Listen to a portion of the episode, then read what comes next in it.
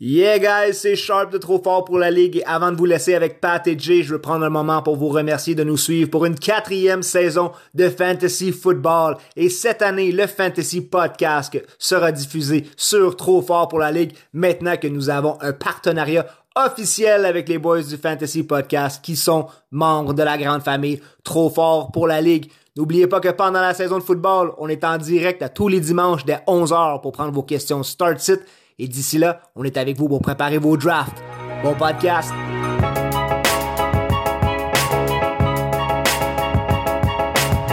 Et oui, on est back, saison 3, déjà saison 3 dans les livres, c'est-à-dire donc la saison 4 qui commence pour le Fantasy Podcast et on la part en grand cette saison-là.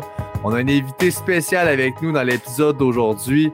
On va y venir rapidement, on va vous l'introduire bien comme il faut. Euh, là, je sais, tout le monde est là tout l'été à se poser une seule question. Elle est sur toutes les lèvres. On veut tous savoir. Jay, comment ça va aujourd'hui? Je pensais que tu allais dire quand est-ce qu'ils sont back, les boys, mais comment ça va? Ben, ça va très, en pleine forme après un, on, s'en remoule dedans aussi. My God, ça fait une heure et demie qu'on essaie de gosser après notre Internet. Là, tout va bien. C'était moi la cause principale, mais là, on est, en C'est pas l'Internet. C'est pas l'Internet. Le problème, là, c'est le problème 18, pouces. C'était moi. OK? Fait que, on est là, on est là, on a un gros épisode de, mock draft, puis en plus de ça, on est accompagné, le premier podcast de l'histoire du Fantasy Podcast avec un, accompagnateur, un invité, donc euh, c'est malade avec un invité et c'est le temps. On perd pas plus de temps que ça parce que on, tant qu'à en avoir un invité, on y était avec la, crème de la crème. Mm-hmm. On y a pas été du revers de la main. On y a pas été de main morte. Peu importe l'expression que vous voudrez. On a nul autre que Sharp ou Harp avec nous de Trop Fort pour la Ligue. Sharp, je te laisse introduire un peu, mais là, on a annoncé sur notre plateforme le partenariat qu'on fait. Je te laisse nous en parler un peu puis dire un petit salut à nos boys boom, boom, depuis le temps qu'on en parle. On avait hâte à ce jour. Moi, j'avais hâte d'officialiser ce partenariat avec vous. Partenariat qui est devenu, on va se le dire, une équipe, une famille, parce que cette saison, tout va être présenté sur Trop Fort pour la Ligue. Pour dire, les gars, qu'on est parti un peu avec la même idée. Euh, on n'était pas tout à fait au même endroit côté géographie. Mais euh, quand j'ai vu la première fois les dimanches faire vos start faire vos lives, ça rejoignait ce que nous, on faisait ça nous prend ces deux gars-là avec nous autres. Puis, du côté trop fort pour la Ligue, c'est sûr que dans les dernières années, ça a pris de l'ampleur dans le sens que là, on, va dans des camps de football, on a le fantasy des podcasters, on a nos ligues de fantasy. Alors, euh, j'espère que tout ça a su vous convaincre que vous faisiez une bonne affaire en rejoignant l'équipe de Trop fort pour la Ligue. On est vraiment, vraiment fiers. Ça va des deux bords, honnêtement, c'est réciproque. On s'en est parlé pas mal. Euh, je te dirais que le, gros plus de garder notre ADN, notre recette à nous autres, nos petites affaires, on, y croit. On aime vraiment ce qu'on fait, puis on ne voulait pas toucher à ça. Mais de s'entourer, je te l'ai dit, une équipe, une famille, on est tous ensemble là-dedans. Je pense qu'on a toute qu'une toute chaloupe, puis on s'en va dans la bonne direction, honnêtement. On est, on est très fébrile.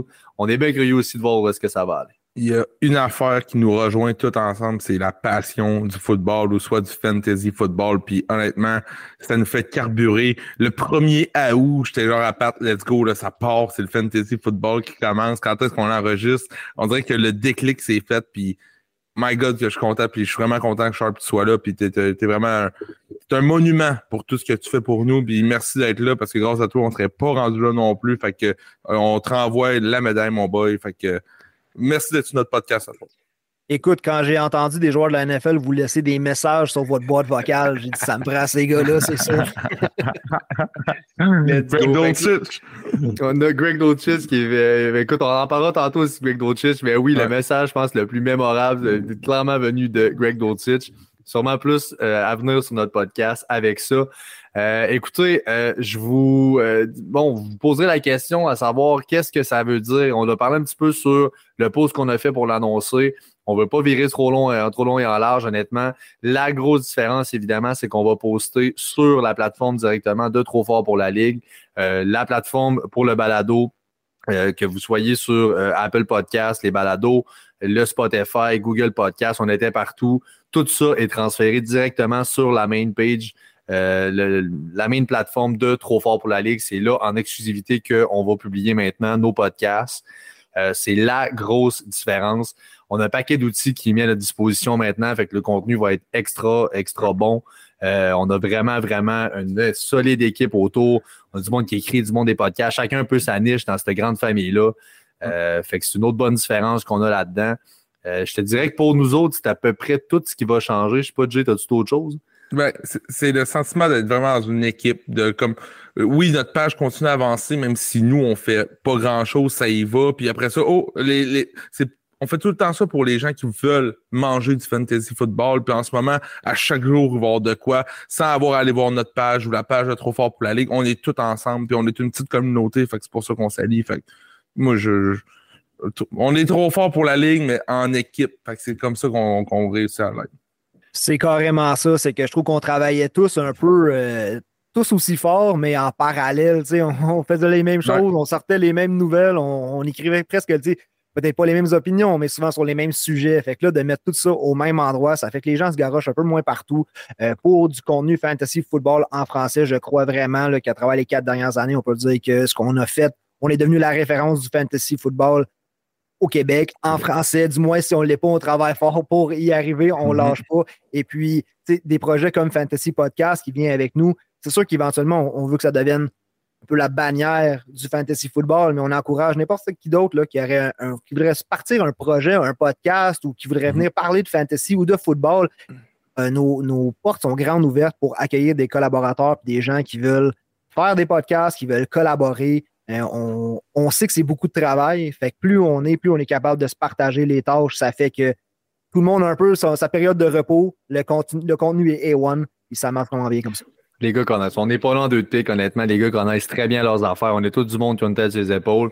Euh, évidemment, il y a une sélection. Oui, on vous encourage à venir et à, vous offrir, etc. Si vous avez le temps d'embarquer, on ne prend pas le premier du bord non plus.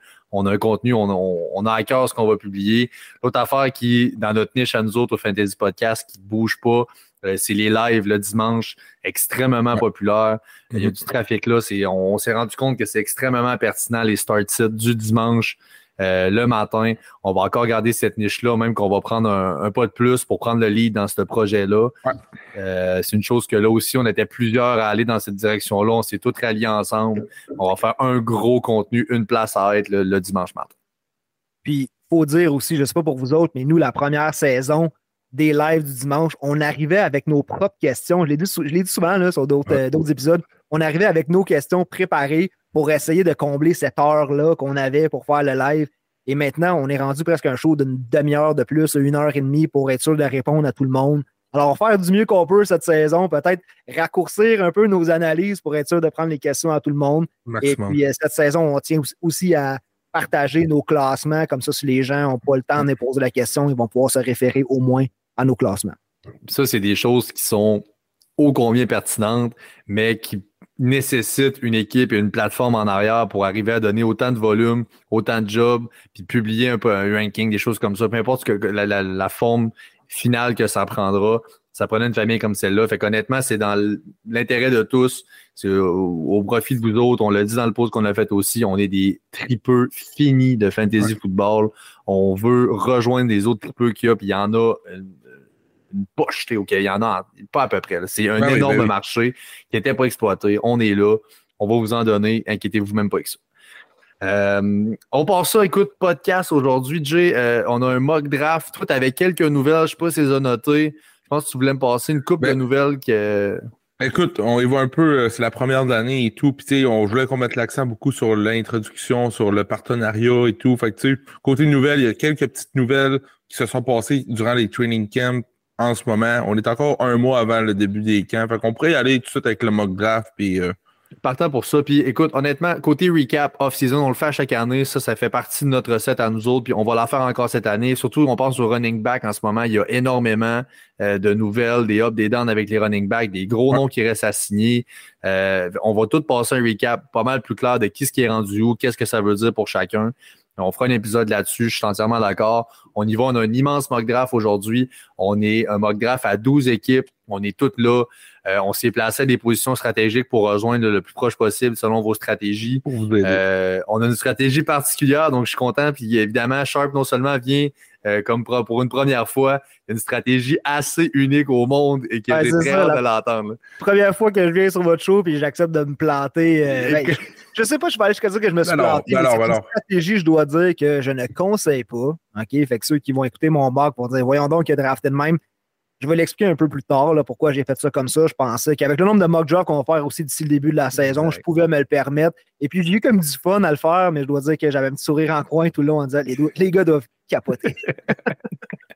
puis on se parlait en même temps de le faire, puis on riait, mais évidemment, c'est venu assez clair après un certain temps. Vous savez que tu as eu un moment où tu bon, fuck it, puis t'es comme continué dans la stratégie que tu as, commencé. Ça avait de quoi, honnêtement, vraiment pas si mal. Pas si pire. Euh, fait que, euh, écoute, on, y vient par après. Je l'ai dit, 12 équipes, half PPR. Euh, on est à un, évidemment, un quarterback. On a deux running backs, deux receveurs. On s'est mis deux flex avec un tight end. Et on s'est mis six bench aussi avec ça. On a essayé de euh, rejoindre le plus de ligues possible en faisant cette manière-là. Je pense que le half PPR, c'est les ligues les plus populaires aussi. Euh, les six bench, six, cinq bench, c'est le même. Puis fuck les kickers, on le dit tout le temps. Kicker, puis là, les défenses, on s'entend que c'est le dernier pick de chaque redraft. Fait on va vous éviter ça. Ça, c'est une opinion qu'on a, nous autres. On l'a eu tout le temps. On va tout le temps le dire. Les kickers au fantasy football, nous, on est, on s'y oppose. Euh, écoute, à la vie, à la mort. Pour avoir un prochain tatou, ça serait écrit Fuck les kickers. c'est pas unanime, je le sais. On va continuer d'en parler, c'est correct. Ils font partie de la game. Ils sont dans la game encore. Nous, on est contre, mais c'est pas parce qu'on est contre, on n'impose pas notre loi. Puis le fait d'aller avec six bench, une, formule avec autant de gars que ça, nous permet d'aller plus deep. On sait, il y a des ligues à 16, des, des, fois où on va se rendre beaucoup plus loin. Il faut toucher à ces gars-là. Puis honnêtement, le but de faire les mock drafts, on sait pas mal les premiers qu'on va aller chercher, mais c'est par après, on veut chercher, dépendamment de ce que tu veux, tu veux-tu un floor, un upside, on veut passer le plus de gars pour parler de tout ça. Le mock draft, c'est le meilleur outil pour vous de vous préparer à votre draft. Donc, n'hésitez pas, faites-en en masse parce que vous allez arriver à votre draft, des fois, vous allez dire, mais j'ai pas fait un mock draft qui ressemble à ça. C'est très important d'en faire. Et d'habitude, on dit, tu sais, c'est le prix d'un café, c'est le prix d'un café. Là, économisez votre deux piastres et demi sur le café. Prenez pas de café, faites un mock draft en vous levant à la place. J'en fais un par jour personnellement. Puis c'est, comme tu as dit, Jay, c'est vraiment la meilleure façon. Faire attention aussi parce que les AI, là, ou les français IA, l'intelligence artificielle, euh, ouais, c'est ça. C'est sûr qu'il faut trouver la bonne plateforme aussi qui s'ajuste un peu. Moi, j'en ai fait un sur Sleeper avec deux corps arrière, puis j'étais comme le seul qui avait pogné le message. L'ordinateur a quand même sélectionné ses, Ouais, c'est ça. C'est plus tard. Sinon, il y a des plateformes qui offrent aussi des mock drafts en live avec du monde normal qui mettent un, 30 secondes pour faire des choix. Fait que ça peut être une option aussi. Ce que j'aime faire, moi, avec euh, Sleeper, excuse-moi, Pat, euh, juste avant de continuer, là, ce que j'aime faire avec Sleeper, c'est, mettons, les 5-6 premiers choix, on sait ça va être qui, je les, oh, je les mets d'avance. Mettons, je mets toutes les, on va en parler, là, je ne dirai pas toutes les noms, mais je les mets d'avance, comme ça configure, puis tu peux l'enregistrer dans Sleeper pour continuer ton, ton Sleeper donne une bonne marge de manœuvre avec ça, toutes les settings. Nous, vous le savez, on en a parlé souvent, c'est la plateforme qu'on suggère pour vos ligues fantasy. Pour les modes, Draft Wizard est quand même très sharp. Sleeper l'est aussi. Sleeper travaille à fonctionner avec les ADP. Fait que va balancer selon ce qui est sorti. Tu n'auras pas une run sur une chose en particulier. Il va vraiment balancer pour que les ADP restent la même chose euh, pour ne pas euh, changer avec tout ça. Fait que, ça, va tellement changer dans le prochain mois. Exactement. Puis il y a des gars qu'on le voit en ce moment qui ne sont pas encore ajustés, que ça va venir par après, mm-hmm. etc. Fait que, euh, de là, un, faire le plus de mock draft possible. Puis là, juste avant qu'on décolle, la chose que je veux dire le plus, tu peux faire des millions de mock drafts, tu n'en auras jamais fait un comme ce qui va se passer dans ton vrai draft. Euh, Fais-en le plus possible, c'est justement pour ça, selon qu'est-ce qui va se passer, tu auras au moins une petite idée de Ah, je n'ai fait un, telle affaire, etc. Donne-toi une chance, ça coûte rien. C'est même pas le prix d'un café, ça coûte fuck out. Ça coûte rien partout. Fais-en des mock drafts. Let's mock! Let's mock, let's go. On let's ça. Mock. Let's mock. on avait-tu hâte de le dire en plus? On a J-Boy, J Gagnon du Nounon Fantasy tout le temps de Trade Talk Now. Vous le savez, c'est le spécialiste des échanges qui ne fait que ça. Lui, il prend pas son café le matin, il fait des trades. Mm-hmm. Euh, donc, il a le premier choix. Ça se gagne pas au draft. Ça se gagne pas au draft, effectivement. Il est donc J-Boy au premier rang. On a Sharp qui est au sixième rang et on a moi qui est au douzième rang, au dernier rang, au turn. Euh, fait qu'on a dans les extrémités au milieu. On joue un peu tout le monde. Alors, sans plus tarder, on a J-Boy, J Gagnon qui est on the clock avec le premier choix du mock Écoutez, les gars, pour moi, c'est un choix qui est facile. Dans une de mes ligues principales, j'ai le premier choix aussi. Et ça me dérange pas, on fait ça pour la communauté. Ils vont le connaître, puis c'est ça qui est le fun. Mais écoute, c'est Justin Jefferson qui doit sortir en premier de tout. Euh, en plus d'avoir le talent qu'il a, je pense que la défensive des Vikings cette année sera pas capable de d'être si bonne que ça. On s'attend à une défensive. Regarde, on a un fan des Vikings avec nous, on a Sharp qui est là. La défensive des Vikings devrait être ordinaire cette année. Ça, c'est habituellement, ça sonne des belles pour, ça sonne des, belles petites cloches pour des fantasy owners. Donc, euh, moi, je pense que Justin Jefferson, les Vikings vont devoir faire des points, vont devoir attaquer souvent. Déjà que Jefferson est là. Si j'hésite, si entre Chase et McCaffrey, souvent c'est ça le dilemme qu'on a. Chase, McCaffrey ou Jefferson. Je pense que dans n'importe quel format de ligue, Justin Jefferson est le le safe pick et aussi le clear number one 1.01. Euh, vous en pensez quoi, vous autres, les gars? Euh, Jefferson, est-ce que c'est votre numéro 1 de toutes les drafts? Jefferson partout pour moi si je draft premier. C'est pas arrivé souvent à date.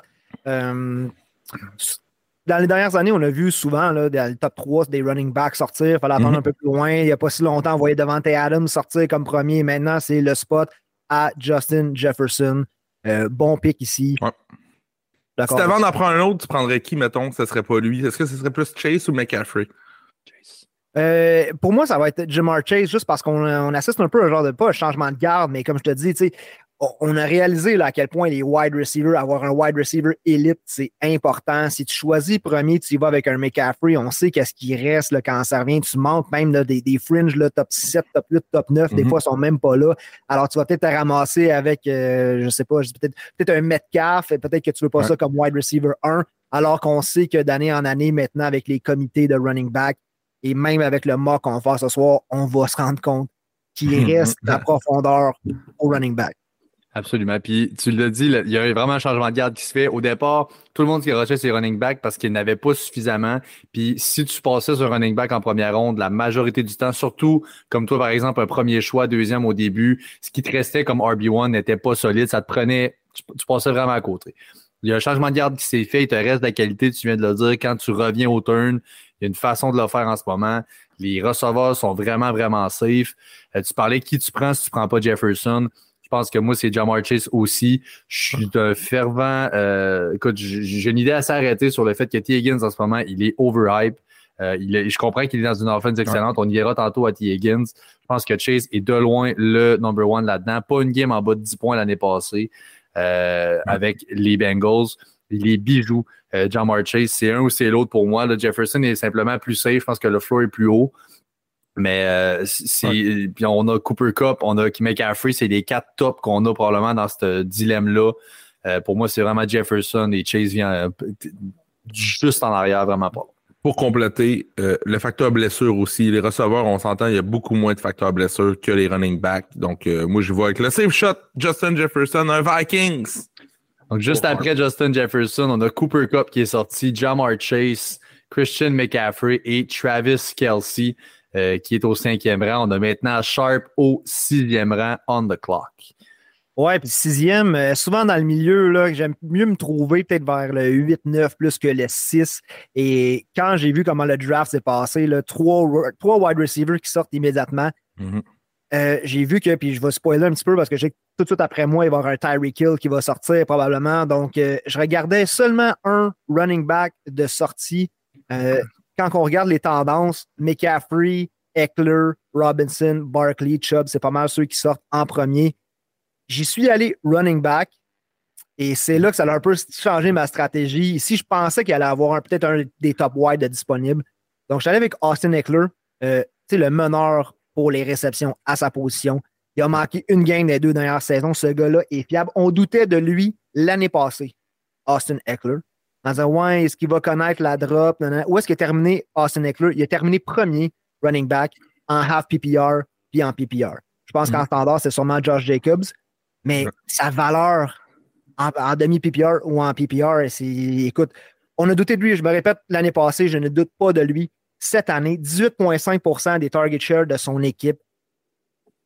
Moi, j'ai pris euh, Austin Eckler ici. Ah, puis, une petite question pour vous. Joueur, euh, un joueur qui a, de multiples saisons de plus de 10 touchdowns par la course et 5 et plus touchdowns par la passe. J'ai Gurley en tête. Non, je vais te le dire tout de suite. Marshall Falk et Austin Eckler. Wow. Wow, wow. Mais écoute, Qui est, qui est le running back 2 à LA? Avec. euh, Et voilà, c'est ça. Spiller. Donc, Austin Eckler ici. Ouais, Kelly. Spiller, Eckler, Kelly. euh, non, il n'y a personne. Il n'y a personne. C'est Eckler. Moi, je trouve que c'est vraiment le choix safe côté running back. Euh, en plus qu'on s'attend à avoir une attaque beaucoup plus aérienne en plus cette année. Je pense que ça va bénéficier Eckler. Écoute, Eckler, c'est Eckler time. Je pense qu'on est encore là. C'est encore un de ses prime. On n'est pas en dynastie, on est en redraft. Je le répète, mais je pense que Eckler, c'est un très bon choix, même. Euh, pourrait encore finir running back un stand. Je m'ennuyais de Yekeller, Austin Eckler. Euh, écoute, je pense que je pense qu'il y a une. euh, On parle souvent, euh, c'est un terme en anglais, le positive regression. Je pense qu'il y a eu une côté touchdown l'année passée, c'est un peu euh, off the chart. Je pense pas que ça va se répéter nécessairement cette année. Il y a un Quentin Johnston qui a un profil pour être menaçant là-dedans. Mhm. Mike Williams qui a manqué des matchs. Écoute, on, on est capable. On a signé le gros contrat avec Herbert. Je pense que oui, côté floor, par contre, je ne dis pas qu'il y a le même upside l'année passée. Je pense pas qu'il va finir running back 1 encore cette année, half et full PPR. Mais le floor est tellement safe, une offense explosive. Son rôle est là, tu l'as dit, je ne sais même pas c'est qui le backup. Euh, c'est Ben, Josh. Kelly. C'est Josh ça, Kelly. C'est Kelly, c'est ça. Mais on parle d'un, comme je dis, un running back très fiable, manqué un match les deux dernières années. Et on parle de value-based drafting aussi. Sixième, là, moi j'ai vu Eckler sortir troisième à bien des places quand Ouais, c'était oui, pas ben trois. ben oui, J'ai ben déjà vu Eckler aussi sortir avant McCaffrey. Fait que l'avoir sixième, je peux pas passer à côté. C'est le running back 2. Dans les rankings, tu le sais, puis aussi dans les ADP partout, c'est le Fait que là- RB2 après McCaffrey. En fonction de ça, c'est là que ton draft commence. Bon, il faut que ma stratégie change. Si tu pensais faire d'autres choses, tu vas avec le draft capital, puis Keller était là. Donc euh, maintenant, qu'est-ce qu'on fait? Fait qu'effectivement, ça va être euh, rester des nôtres, ma foi. Je sais que vous allez nulle part, mais écoute, Sharp s'en vient avec un- une stratégie. Euh, c'est la première fois que je voyais ça, mais j'ai adoré ça. Euh, aussi, je ne l'ai pas mentionné avant qu'on décolle, mais il faut le dire, tantôt, ça a été plus long parce qu'on avait un problème de 18 pouces avec Gagnon. Fait que le mock, il est fait en ce moment. Nous, on sait les choix, on les spoil pas rien, on sait un peu comment ça va. Euh, on va parler des choix, évidemment, au moment où on les a faits, qu'est-ce qui se passait. C'est de même qu'on va vous les décrire. Euh, mais c'est pour ça qu'on sait déjà la stratégie euh, Ouais. que Sharp a employée, etc. Euh, juste après Eckler, donc septième choix, c'est Tyreek Hill qui est sorti.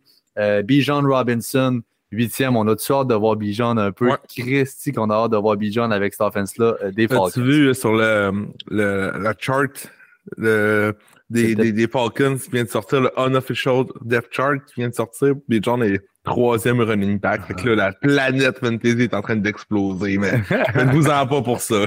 C'est correct. Addison est wide receiver 4 au Minnesota. Ah, c'est ça, c'est ça, c'est ça. Oh, fou- Foutez-vous-en, s'il vous plaît. Non, non, c'est ça. Les depth charts en ce moment font foi de rien. Puis autant, euh, autant Sleeper peut être extrêmement sharp, les euh, depth charts à ce temps-ci de l'année ne valent pas la peine d'être considérés comme, comme étant final. Euh, c'est fait comme ça. Euh, donc, Bijan 8e, Saquon 9e, S- euh, Stéphane Diggs 10e et AJ Brown au 11e rang.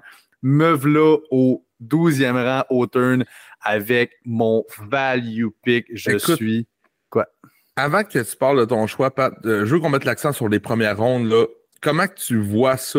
T'es- dans le bout, là. T'es es 12e, t'as deux, t'as deux choix en ligne. Après ça, ton choix revient dans très longtemps. C'est quoi ta stratégie à ce moment-là en te disant comme bon, qu'est-ce que je fais?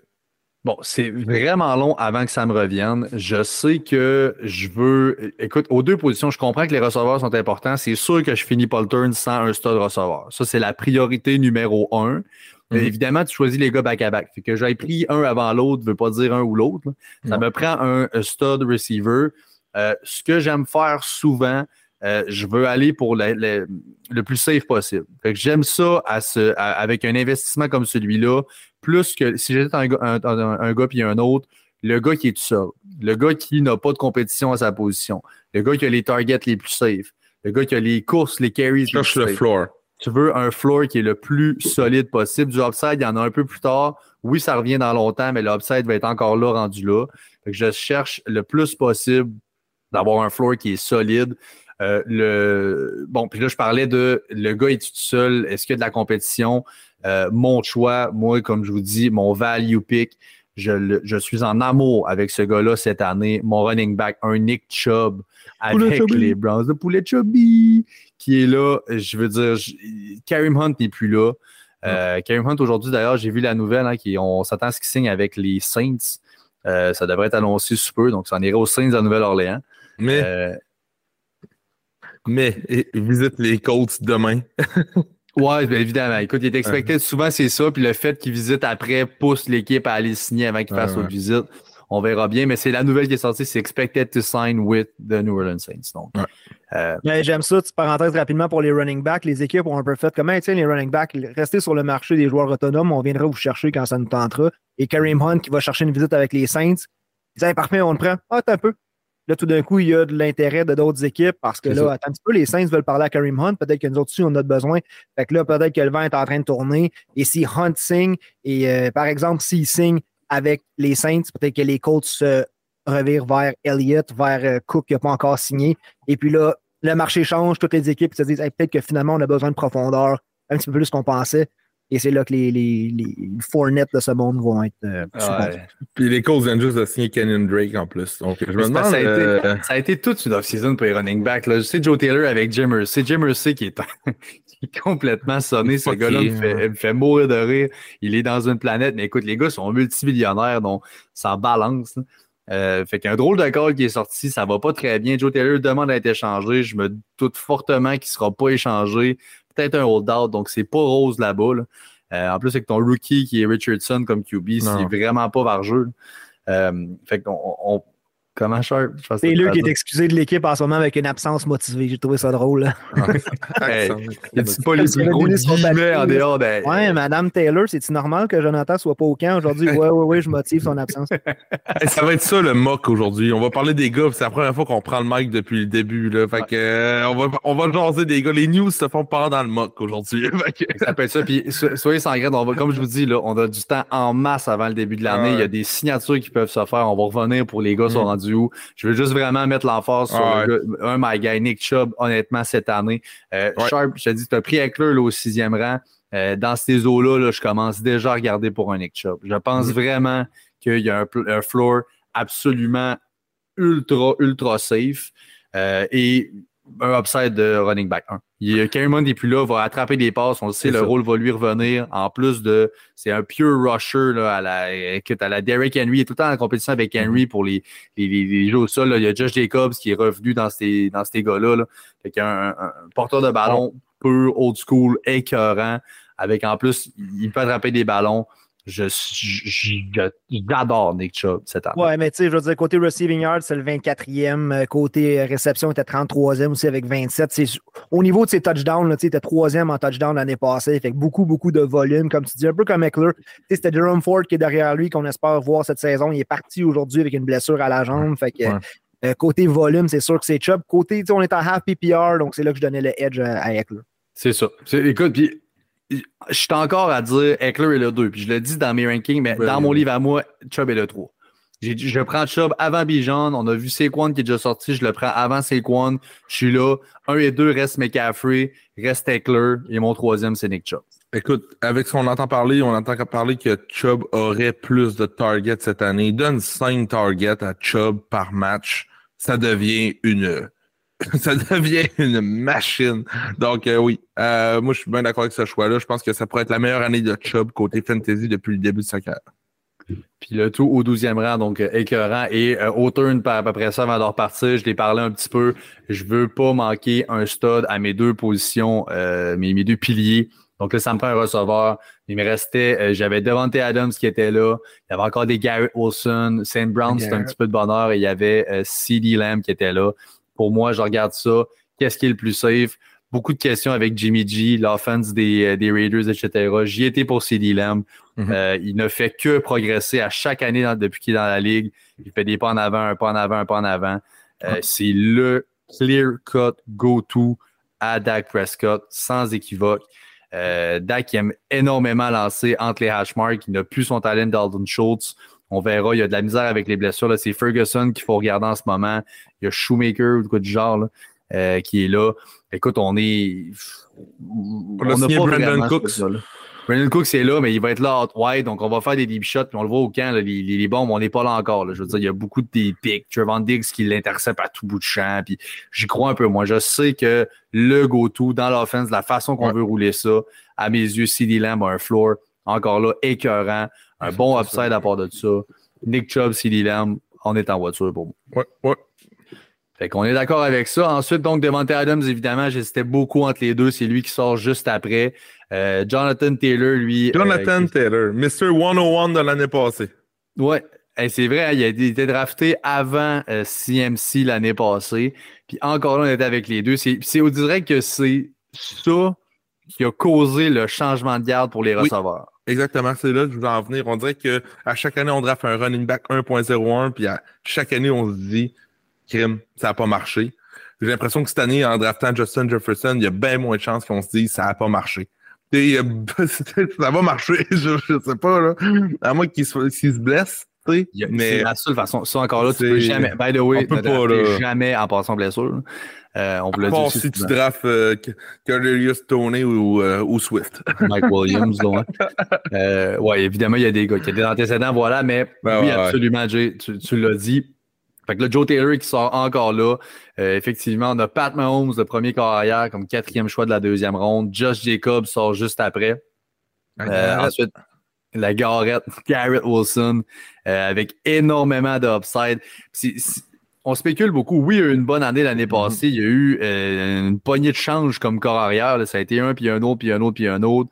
On a Aaron Rodgers qui, qui a comme une régression l'année passée. Euh, arrive avec les Jets. Le hype est là, le gros marché. on rush depuis très longtemps. La défense semble être solide. Je trouve qu'il y a beaucoup de comparaisons de ce qu'on vit en ce moment avec les Jets et ce qu'on a vécu avec les Broncos. Puis l'arrivée de Russell Wilson, on se disait, on a l'immense defense, on a l'offense, tout ce qui nous manque, c'est un corps arrière. Le gars arrive. Est-ce qu'on va avoir un flop comme ce qu'on a vu des Broncos? Peut-être pas à ce niveau-là, mais c'est un pensée bien.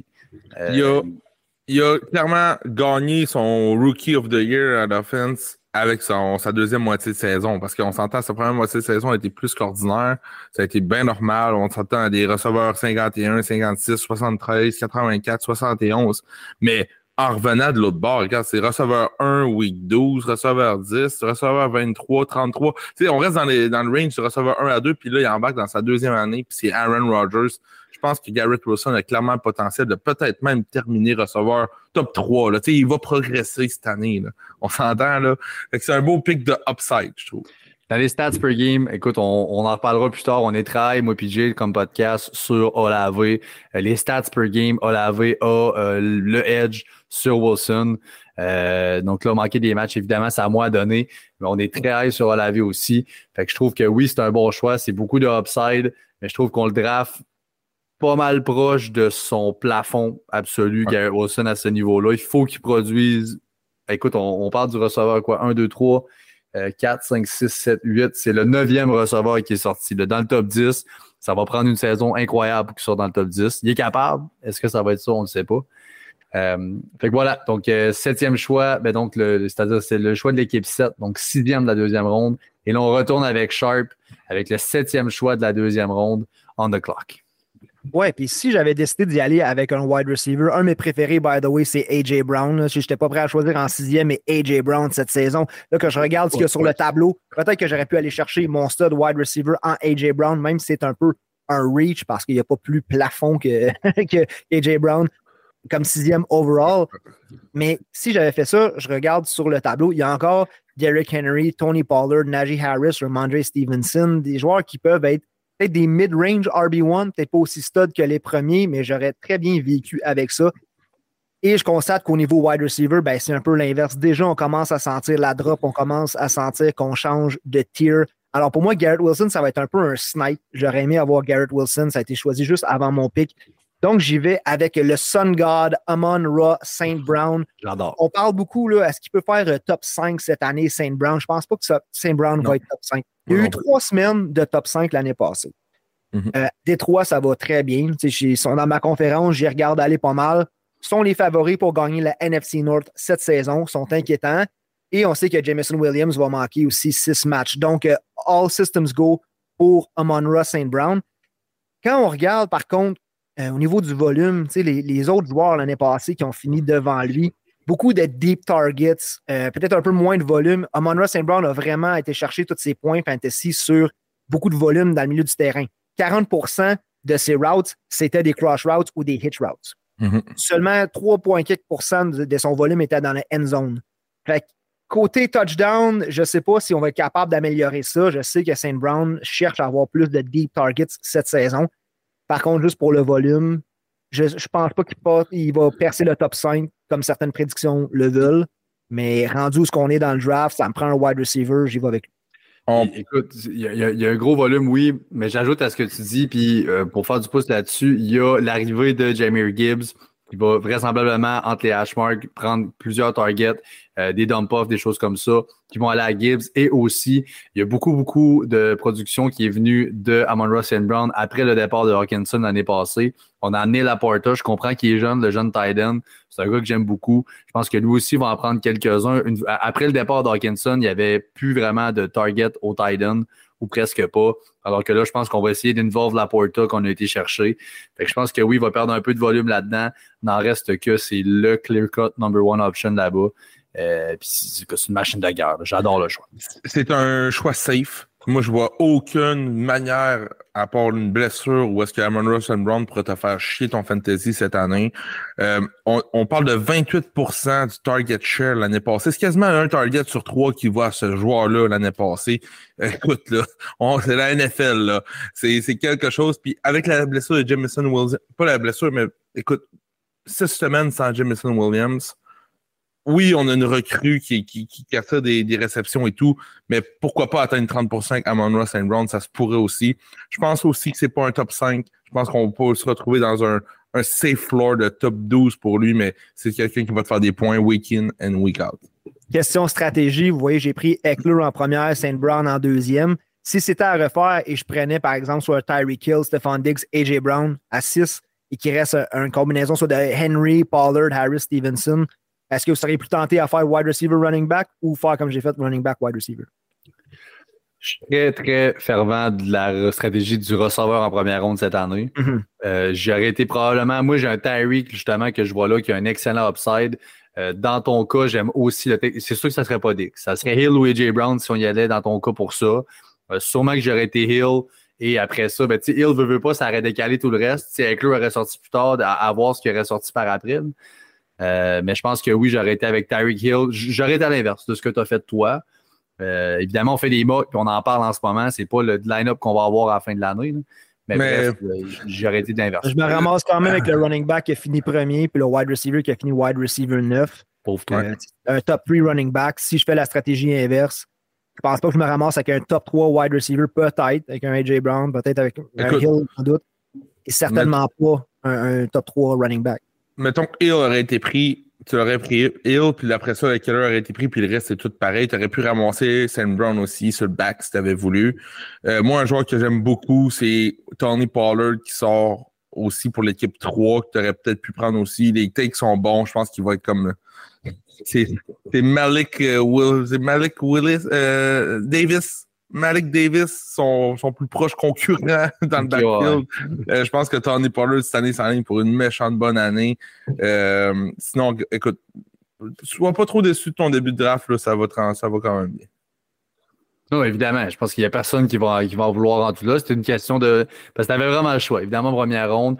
J'adore. Tu as deux gars qui ont dans les floors les plus solides de la NFL. Tu as back-to-back dans ton line-up. Donc, ça part avec une solide fondation. Après, à Monroe, il y a Derek Henry qui est sorti, Jalen Hurts ensuite qui est sorti là, Tony Pollard, t'en as parlé, Jay, et Josh Allen. Donc, les Mahomes, Hurts et Josh Allen, les trois top QB qui sortent en deuxième ronde. Euh, je suis d'avis que si un de ces trois-là te glisse en troisième, saute dessus, sans quoi touche pas à ça. Exactement. Euh, c'est ça que j'allais dire, honnêtement. Si un de ces trois QB-là se rend à moi, je l'essaye, j'y vais parce que je pense que c'est de l'élite. Je pense que c'est des points garantis à chaque semaine. Maintenant, mon choix, j'ai été, j'ai deux choix en ligne. Donc, j'ai été Chris Olavi dans le premier des deux choix. Euh, j'ai Chris Olavi comme un stud cette année. Je pense qu'il va avoir son. On parlait d'Amon Ross Brown comme étant un, un floor player. Je pense qu'Olavi va toucher ça aussi, surtout en half PPR. Va avoir du ballon. On, parle de Michael Thomas. Je, là, on l'a repêché Pat l'année passée en notre fantasy des podcasters, puis on a essayé de le chuper après une ou deux semaines parce que ça marchait pas. Ça marchait pas parce que ça marchait avec qu'il se blesse. Mais j'aime bien l'arrivée de Derek Carr là-bas. Je pense que Chris Olave, c'est le, la nouvelle étoile, honnêtement, de cette attaque-là. Que c'est en dynastie ou en redraft, Olave mérite une place en première ou en deuxième ronde dans vos drafts sans hésitation. Maintenant, le, le pic qui, qui, a un petit peu plus de controverse. Ouais, back to back, le pic qui a un peu plus de controverse. J'avais le choix de Najee Harris puis Ramondre, Ramondre St. Brown. Euh, Ramondre Stevenson, excusez-moi, pour euh, ce choix-ci. J'ai été avec Najee. Euh, Najee, pour moi, est le safe pick. Il a démontré qu'il pouvait carry le workload de, quelqu'un qui peut courir 300 fois dans une année. Euh, l'attaque des, Steelers, c'est une attaque qui va progresser aussi cette année. Euh, j'aime beaucoup Najee. Je sais que l'industrie n'est pas autant hype que moi sur Najee Harris, mais je pense que côté fantasy, surtout en redraft, si tu cherches un floor, c'est Najee qui va te le donner. Ramondre, on ne sait jamais si les Pats peuvent signer quelqu'un du jour au lendemain. Oui, il est capable. Il l'a pas autant démontré, par contre, que Najee Harris. Il y avait tout le temps un Damien, euh, que Najee Harris. Il y avait tout le temps un Damien Harris qui était dans les pattes de Ramondre l'année passée aussi. Je sais pas, j'ai plus de misère à y faire confiance que Najee qui est, dans, qui, est confortable entre dans sa troisième année. je veux dire, détrompez-vous aussi, on a vu une nouvelle hein, qui sortait comme quoi Zeke était expecté à signer avec les Pats. Il n'a pas signé là. Il n'est pas là en ce moment, Zeke. Il n'a pas signé avec les Patriots. Il ne faut pas se faire avoir avec ça. J'ai tombé dans le panneau. Je pensais qu'il était signé là et ce n'est pas le cas. Il est encore tout seul, Ramondre. Euh, si c'est pour rester comme ça, attention. Effectivement. Et euh, écoute, c'est sûr que. Back to back, là. C'est ça. Il y a ça et il y a le fait que choisir, choisir au turn comme ça, on le sait, ça prend du temps avant que ça revienne. Ces gars-là, c'est ça, ne te reviennent pas. Il faut que tu vois plus loin. Fais-toi pas juste au ADP qui sort. Euh, on est un des. On, vous parle de ranking. On va, écoute, on va voir ce qu'on va faire avec ça. Euh, ça, revient à, ce que je disais tantôt aussi, où les drafts que tu fais sont basés en ce moment sur les ADP par les plateformes. Les gars, quand tu vas arriver dans ta ligue, vont sortir des listes d'à peu près 6-7 sources différentes, qui fait que les drafts n'iront pas pantoute là où tu penses que ça va, puis là où que ça a été par le, par le passé dans tes mock drafts. Fait que c'est sûr que tu peux pas te fier euh, seulement qu'à ça. Olave Harris sont peut-être overdraft rendus là, mais tu vas aller, si tu vois que ces gars-là que tu veux sniper à, ce rang-là ont un upside sur lequel tu ne veux pas passer, tu te dois de les sniper à ce moment-là, tu vas les manquer sans quoi, c'est certain. Fais ton line-up pour l'équipe que tu veux mettre sur le terrain, les gars que tu veux, que tu files. C'est ton équipe fantasy. C'est ce que Jay a fait comme ça. Jay très high, on est tous les deux sur Olave. Olave va glisser dans la majorité du temps là, dans le milieu de la 3, là, dans ces eaux-là. Jay ne voulait pas le manquer, l'a snipé là. Euh, on ne peut pas y en vouloir. Solide début de, de draft. Najee a fini running back 6 ou 7 à partir de, week 10 jusqu'à la fin de l'année l'année passée. ça a été très solide. Je vois, oh, ça fait deux ans en ligne qu'il joue au moins 17 matchs. Je vois pas de, je vois pas de, de downside à Najee plus qu'il faut. Oui, il finira pas running back 1, je le sais. Mais il va me donner mes points à chaque semaine. C'est vrai. Puis on sait que Tomlin est un grand fan du workhorse mentality pour workhorse. ses Ça va rester ça. Euh, donc Stevenson sort juste après. Mark Andrews ensuite, le deuxième tight qui sort en début de 3, j'aille pas ça. Devant T. Smith, Jalen Waddle, que j'adore, sort cinquième, euh, juste avant Sharp.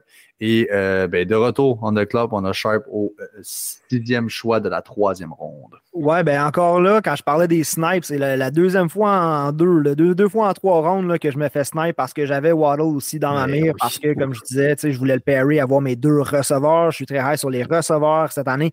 Et encore là, on parle de tiers, on parle de cut-off. Pour moi, c'est là qu'il y avait un cut-off parce qu'on regarde ce qu'il y a après. T. Higgins est disponible, Debo Samuel, DK Metcalf. c'est pas on, est moins confiant. Comprends-tu? On est moins confiant que, mettons, un Jalen Waddle avec Miami. Moi, c'est là que je traçais la ligne. T. Higgins, on dit souvent que les Bengals sont capables de produire deux wide receivers top 12. Avec ce qu'on a sur le board et les wide receivers qu'on a cette année, je ne sais pas s'il va y arriver. C'est sûr qu'une blessure à Chase changerait beaucoup la donne. Burrow aussi qui va faire. J'espère qu'il ne se fera pas trop malmener cette saison. Ah, pauvre gars, il se fait euh, Là, on sait, à la saison 2, je ne sais pas si c'était série, je fais une parenthèse, l'histoire de Burrow. La série Quarterback qui est sortie sur Netflix, je ne sais pas si tu as pogné ça un peu. Là. Ouais, je suis rendu à euh, moitié à peu près. On voit que Cousins se fait absolument défoncer, ça n'a même pas de bon sens. Euh, mais là, c'est officiel pour la prochaine saison. Il y a Burrow qui va être là. Trevor Lawrence, le troisième m'échappe, mais j'ai hâte de voir à quel point Burrow, lui aussi, va être magané, le pauvre. Il est déjà blessé là, au camp. Euh, ouais, c'est ça. C'est ça. Mais gars, on parlait beaucoup de la O-line des Bengals aussi. On va essayer de l'améliorer. Ça reste à voir si ça va être suffisant. Donc, avec Waddle qui part, gars, je ne passerai pas trop de temps là-dessus. J'y vais avec un nouveau venu. les running backs et après, Brees Hall. Euh, est-ce qu'il est 100% revenu de sa blessure? Je pense pas. Travis Etienne, Kenneth Walker, c'est des équipes qui sont allées chercher des running backs pour les complémenter. Alors, Jameer Gibbs, c'est l'inverse. On est allé chercher un 12e round, 12e euh, pick overall. Beaucoup de capital investi. On est en demi-PPR. C'est un gars qui était huitième au pays pour les targets, 42 pour les réceptions au college. Euh, moi, je pense que tu couru un 4.36 au 40 aussi. Avec donner ballon à Jameer Gibbs. Je le stack un peu avec Saint Brown aussi. J'ai deux joueurs des Lions. Fait que si Saint Brown va pas me chercher mes touchdowns, ben, peut-être qu'il va aller me chercher mon volume puis Gibbs va la rentrer dans l'endzone. Ben, moi, je vais dire, tant qu'à drafter Gibbs, j'aime bien Montgomery plus loin. On en parlera tantôt. Je trouve que c'est un two-headed monster qui s'en vient là-bas. Pas la même affaire, man. Euh, David Montgomery qui va aller chercher tes in-between the tackles, tout le kit. Je pense pas que tu vas voir des jeux euh, explosifs, puis euh, oh là là de David Montgomery. Il va avoir le ballon je pense que c'est le petit Gibbs cette année qu'on va dire Man, c'est un bon pick. Tellement d'accord avec toi. C'est pour ça qu'il sort en troisième ronde, puis Montgomery beaucoup plus loin. Si les 61 chances en dedans du red zone de Jamal Williams, si a 50 des 61 qui vont à Montgomery cette année, je vais être bien content, même si c'est pas chic. Classique Montgomery. C'est pour ça qu'on parle de draft capital. Je pense que Gibbs c'est le futur Austin Keller de cette ligue-là. Ben, probablement. Puis, il faut pas penser aussi, on est encore stické sur la, le running back room puis la running offense qu'on avait l'année passée avec les Lions. Puis je vous le dis, c'est pas vrai que ça va être ça encore cette année. Faut pas penser qu'on a remplacé Swift pour mettre Gibbs, puis on a remplacé euh, Jamal Williams pour rentrer David Montgomery. Ça sera pas ça c'est pas Montgomery qui va poter le plus de touchdowns dans la ligue comme Williams l'a fait, c'est pas vrai. Oui, il y aura les red zone carry, je pense que son profil est là. On va au mm. camp, Kids est tellement quick, c'est absolument terrible. Puis ces match-ups étant running back, si tu sors dans le receiving game, et pogné contre un linebacker. Fait qu'on on, va exploiter ça, c'est certain. Euh, tout ce qui est half au PPR, fait dans notre cas, c'est du half. J'adore le choix de Gibbs. Euh, milieu troisième, c'est peut-être un peu tôt, mais je peux comprendre que si toi, tu voulais un running back, j'ai Gibbs over Brissol, je l'ai avant Travis Etienne. Je comprends le choix absolument, puis euh, je peux le défendre. Et c'est le début de la stratégie de l'enfer? Et c'est parti. Là, ça, ça déboule, watch out, ça va y aller au toast. On a Brissol qui est sorti juste après. Brissol est sorti juste après. T. Higgins, je l'ai parlé tantôt. Hey, T. Higgins, dites-vous, qui était même pas top 40 dans les targets per route run. Le gars est overhype en ce moment. Je comprends qu'on croit en l'offense et tout, mais le Jamar Chase est le go-to dans cette offense-là. C'est vraiment le gars qu'on veut chercher à les target le plus possible. Euh, Higgins a un upside vu la red zone, je peux comprendre, mais Jamar Chase a énormément de targets dans la red zone. C'est un elite route runner. Je pense qu'on est vraiment overhype sur T. Higgins, donc euh, je ne l'ai pas drafté nulle part, puis je pense pas le drafter nulle part cette année. Mais Higgins, c'est pas le gars. On parlait d'upside de euh, finir receveur 1. Ça sera jamais le cas avec Higgins. Mais l'an passé, il a manqué trois matchs, mais ils sont pas vraiment calculés parce qu'il a joué un snap puis il est parti tout de suite après. Ou ça, vous vous en souvenez, les gars? on n'était pas sûr qu'il allait jouer, il part tout de suite après, mais finalement, sa, game fantasy compte. Mais euh, il n'y a pas plus floor player puis safe player que T. Higgins. C'est pour ça que l'industrie l'aime aussi. Il va avoir ses ballons, puis c'est une touchdown machine. Donc, euh, Moi, je, suis très high. Ah, oh, Higgins, je suis euh, très high. OK. Donc, euh, ben, écoute, T. Higgins. T'en es où, Sharp, pour T. Higgins? Ah, T. Higgins, gars, j'avais la chance d'aller chercher tantôt aussi. C'est juste que le. C'est juste pas attrayant pour moi. Je comprends que T. Higgins va avoir des bonnes semaines, mais on dirait que, comme je te dis, moi, le stacké comme wide receiver 2, j'étais plus high sur aller chercher Gibbs. encore, si jamais arrivait quelque chose à Chase qui manquait du temps par le passé aussi, ça devient un choix élite, mais je me répète peut-être en disant qu'on parlait que les Bengals pouvaient peut-être produire deux wide receivers top 12. Je pense pas que c'est le cas cette année, surtout que aussi euh, Gallon, je sais pas côté Thailand pour les Bengals que ça va donner. On a Irv Smith qui arrive avec les Bengals. C'est euh, juste pas un sexy pick pour moi, T. Higgins. Mm. C'est un safe pick. C'est un Najee Harris pick. ouais. Bon, voilà. Fait on, est là avec les gars. Euh, on est à Travis Etienne ensuite, qui est sorti comme neuvième choix de la 3. Debo Samuel et Kenneth Walker qui sort juste après. Euh, donc là, j'étais back on the clock à ce moment-là. J'avais déjà Nick Chubb et CD Lamb. Euh, je te dirais que je suis pas. Je, suis le probablement le plus grand euh, fervent partisan de la stratégie de value pick. Je choisis pas pour essayer de fouler ton line-up. Tu prends les values qu'il y a au moment où tu drafts. Si tu as tradé après, tu pourras le faire. Il y a tellement de façons. Tu ne gagnes pas ton fantasy au draft, mais tu peux le perdre au draft. On l'a dit tellement souvent. Prends les valeurs qui sont là. Euh, écoute, je pense qu'on change pas. Tu ne gagnes pas ton fantasy au draft, mais tu peux le perdre au draft. Ouais. Mm T'en penses? Comment je fais pour gagner de base? Je peux pas gagner au draft. Ben non, mais tu vas, tu vas trader, man. straight, tu vas waver, tu vas trader. Eh non, si je draft un club de feu, mon gars, puis euh, j'ai pas besoin de trade talk now, moi, mon club est élite, je ride jusqu'au bout. Là. Vas-y, man. Vas-y que ça, mon chum. Moi, j'ai, c'est la, notre fameuse grosse ligue. Moi, j'ai essayé avec cette, stratégie-là, puis ça n'a malheureusement pas encore marché. Je te niaise parce que je sais qu'il y a un gros value pick ça rien pour toi aussi, là, à la fin de la troisième ronde. J'ai été trois ans de suite en finale de cette ligue-là, puis j'ai jamais été capable de la gagner. Fait que si tu me demandes de trader, je pense que j'aurais peut-être dû. Mais ça, c'est une autre histoire. Fait que là, j'ai. Je suis arrivé là, Nick Chubb, c'est des lames dans mon club, et là, j'ai un Joe Mixon qui me tombe dans les mains comme dernier choix de la 3. J'en reviens pas qu'il glisse là. Le gars vient de retravailler son contrat. Il y avait des spéculations parce que le gars commençait à shooter du gun sur les enfants. C'était complètement débile. Je sais pas ce qui est arrivé dans off-season. Là, ça a été. Ça l'histoire est partie dans tous les sens. à un moment donné, ça a été. Bon, paniquez pas. Ils sont expliquer, peu importe. Il aucun problème avec cette histoire-là. Finit par retravailler le contrat, veut retourner avec les Bengals. Euh, fait que là, on, pas de flafla. Il est là. Le gars est encore une fois, le go-to. Samaji. Ryan qui est plus là euh, pour y voler justement des passing, des passing targets, etc. Des, euh, dans, dans Chris la Brown ou euh, Mike Evans. On est là. Chris Evans. Chris Evans qui est là. Fait que je pense que Joe Mixon est encore là. Une offense explosive encore une fois. J'adore le upside à Joe Mixon. donc, j'étais vraiment, vraiment content. Et là, j'avais un choix. Est-ce que je pouvais y aller? Les, les, les gros QB, les Burrow, Jackson, Herbert, c'est encore disponible? Côté receveur, j'avais Metcalf qui était là, Keenan Allen, Cooper et Ridley. Honnêtement, les deux gars que je regardais, ben les trois gars, c'est-à-dire, c'était Metcalf, Allen et Cooper. C'était vraiment les trois gars que j'avais dans ma mire.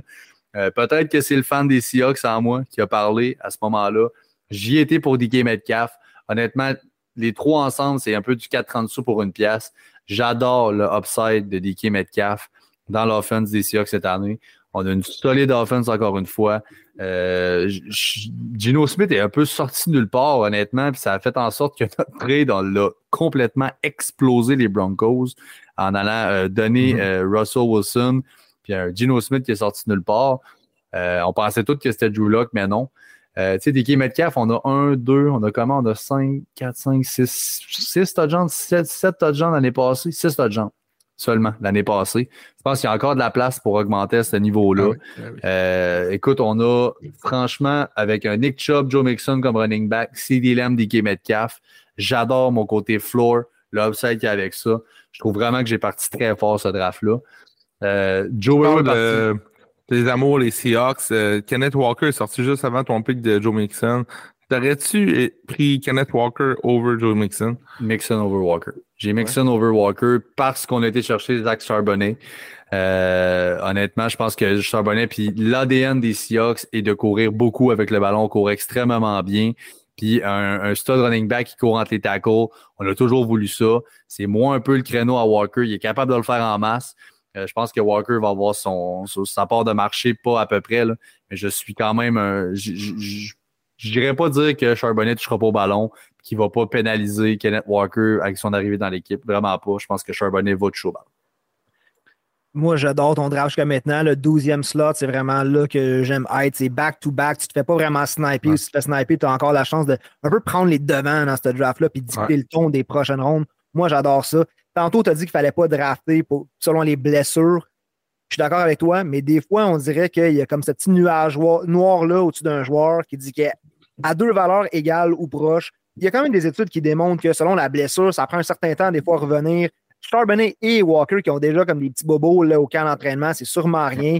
Mais Joe Mixon, value pick ici, tu as repêché comme running back 7 l'année passée. Tu dois le chercher. Si on inverse tes picks, c'est en début de quatrième ronde pour un Joe Mixon qui va attraper pas mal plus de passes qu'on pense. Il a pris un team-friendly deal. C'est parce qu'il veut rester avec les Bengals. Il veut gagner. Je comprends qu'on est allé chercher Chase Brown. Puis Ryan est parti. Mais Joe Mixon, il y en a peut-être déçu quelques-uns. Il y a eu des semaines plus difficiles, mais euh, en début de quatrième ronde, wow. Ben, moi, je pense que depuis le début de la saison, c'est un ADP qui va changer. c'est hot actuellement, mais je pense qu'il ne se retrouvera pas là euh, dans, dans mon draft dans trois semaines.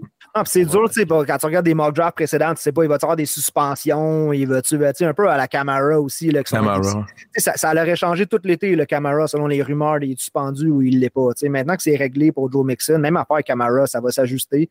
Mais euh, mais je sais pas. Je pense pas que ça va bouger tant que ça. Je pense que c'est quand même suffisant là, ce qui se passe dans le draft pour que le monde puisse aller chercher Joe Mixon exactement là, fin troisième.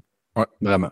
Puis euh, honnêtement, euh, plus ça va, plus que je me, je, me viens faire à l'idée de drafter plus tard dans le draft, justement, ce que je suis là. J'adore ça. Puis comme tu dis, oui, on peut se faire sniper un peu, c'est sûr, mais tu as beaucoup plus de chance à drafter là, à sniper quelqu'un que toi de te faire sniper évidemment, avec la ronde qui s'en vient. C'est que tout le board est ouvert à toi. Tu sais que c'est long, mais tu sais, tout à toi, tu vois tout qui mhm. s'en vient, tu peux aller chercher vraiment les gars que tu veux, build ton line-up. Donc, j'adore aussi euh, ce pick-là. Euh, juste après DK Metcalf, donc Joe Burrow et Lamar Jackson, back-to-back, qui ont sorti. Ensuite, Keenan Allen, Amari Cooper et Calvin Ridley. J'aime beaucoup Amari Cooper personnellement. Euh, Calvin Ridley, c'est purement spéculatif en ce moment. On pourrait avoir un top 12 locked and loaded. semble être le, number one option là-bas avec les Jags. Euh, à voir, Cooper, j'adore, j'adore, j'adore. Euh, et là, ça nous amène à Sharp avec le septième choix de la quatrième ronde euh, on the clock. Même affaire ici aussi. Je suis parti running back, wide receiver, running back. Pourtant, j'aurais déjà aimé avoir deux wide receivers. Là, je suis sur le board. DeAndre Hopkins est là. McLaurin, que je pense qu'il va avoir une très bonne saison, by the way. Drake London, Jerry Judy pas assez pour moi pour dire que je vais passer par-dessus Justin Herbert ici. Hmm. Je sais qu'il y en a qui disent attendez, attendez pour votre carrière. J'ai fait ça souvent, des fois ça marche, des fois ça marche pas. Où est-ce que je suis rendu? Je veux avoir mon Justin Herbert hmm. qui set it and forget it cette saison. 44 passes lancées dans la end zone l'année passée. C'est sûr que je suis 16 touchdowns là-dessus, mais quand même 44 hmm. passes dans la end zone seulement derrière Geno Smith euh, pour euh, les, les, séparations de ses receveurs. Là. 3,8 verges de séparation en moyenne pour ses receveurs. On ajoute Quentin Johnson. C'était les quatrièmes dans la ligue pour ça. je pense que je vais le stacker. Autant que j'ai stacké running back, wide receiver des Lions, je stack mon Justin Herbert avec Austin Eckler. Immense. Je vais faire ça ici. Comme ça, j'ai plus besoin de penser à mon corps arrière. Et puis, euh, c'est là que continue la stratégie de juste un euh, hero wide receiver. Kendall Moore est rendu là aussi. Euh, un excellent coordonnateur offensif qui était intéressant pour. Ouais, Kendall Moore. On veut vraiment passer cette année. Puis en plus de ça, on entend dire que Justin Herbert pourrait utiliser un peu plus ses jambes aussi. Si jamais ça, ça l'arrive, honnêtement, là, tu viens de toucher euh, le, le, bon pic. Et voilà, parce que sur le top 7 de carrière que j'aime, qui sont mobiles, Allen, Hurts, Mahomes, Burrow, Jackson, Fields, et Herbert, c'est celui qui est un peu moins utilisé au sol ou qui utilise moins ses jambes. Mais comme tu dis, si on peut avoir un ben petit upgrade de ce côté-là. Euh, tu parles de Kellen Moore. Ouais. Kellen Moore, oui, on va passer beaucoup. En même temps, regarde ce qu'il a fait avec des Tony Pollard l'année passée aussi. Mhm. C'est le gars que ça prenait là-bas. Herbert et Keller, hey, ça va écouter Game Tard. Ouais. En plus, games dans l'Ouest. Euh, Aaron Jones ensuite qui est sorti. Aaron Jones que j'aime beaucoup, qui est vraiment oublié. on va le passer rapidement, mais Aaron Jones, honnêtement, je pense que le monde sleep beaucoup sur lui. Euh, je pense qu'il a un bon rôle dans cette offense-là cette année. Euh, Jordan Love qui est là, qui lui aussi, on dort un peu dessus, pas pour le fantasy. J'aime beaucoup Aaron Jones. DeAndre Hopkins maintenant, Alvin Kamara et Damian Pierce qui sortent juste après et ça nous ramène pour deux choix back-to-back. Euh, Jay Gagnon on the clock. Yes, euh, mon premier choix, écoute, je vais avec le running back Miles Sanders. Nouvelle équipe. On vient de signer un contrat de 4 ans, 25 millions pour Miles, Sanders avec euh, une équipe qui aime bien courir, les Panthers. Écoute, Miles Sanders n'a jamais été meilleur que running back 13 dans une année fantasy, mais je serais pas surpris que cette année, ce soit sa meilleure année fantasy à date. Il n'y a pas vraiment de compétition dans ce backfield-là. Il y a encore un Chuba Hubbard qui est pas loin, mais écoute, il va il va prendre des ballons par-ci, par-là. Je pense que Miles Sanders, on n'a pas été le chercher, on n'a pas signé pour rien non plus.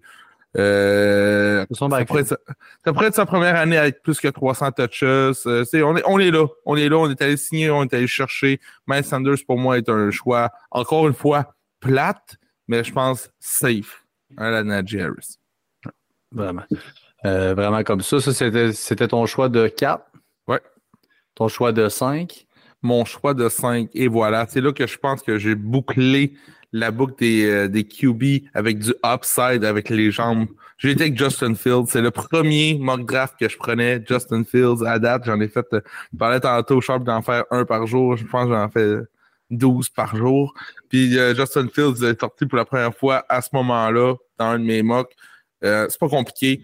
Euh, l'année passée, il a tellement couru. Il a, il égalé le, record de Lamar Jackson pour plus de 80 verges et plus par match. Il l'a fait sept fois. S'il se met à lancer le ballon un peu plus, on, a, on est allé chercher DJ Moore avec en plus de ça.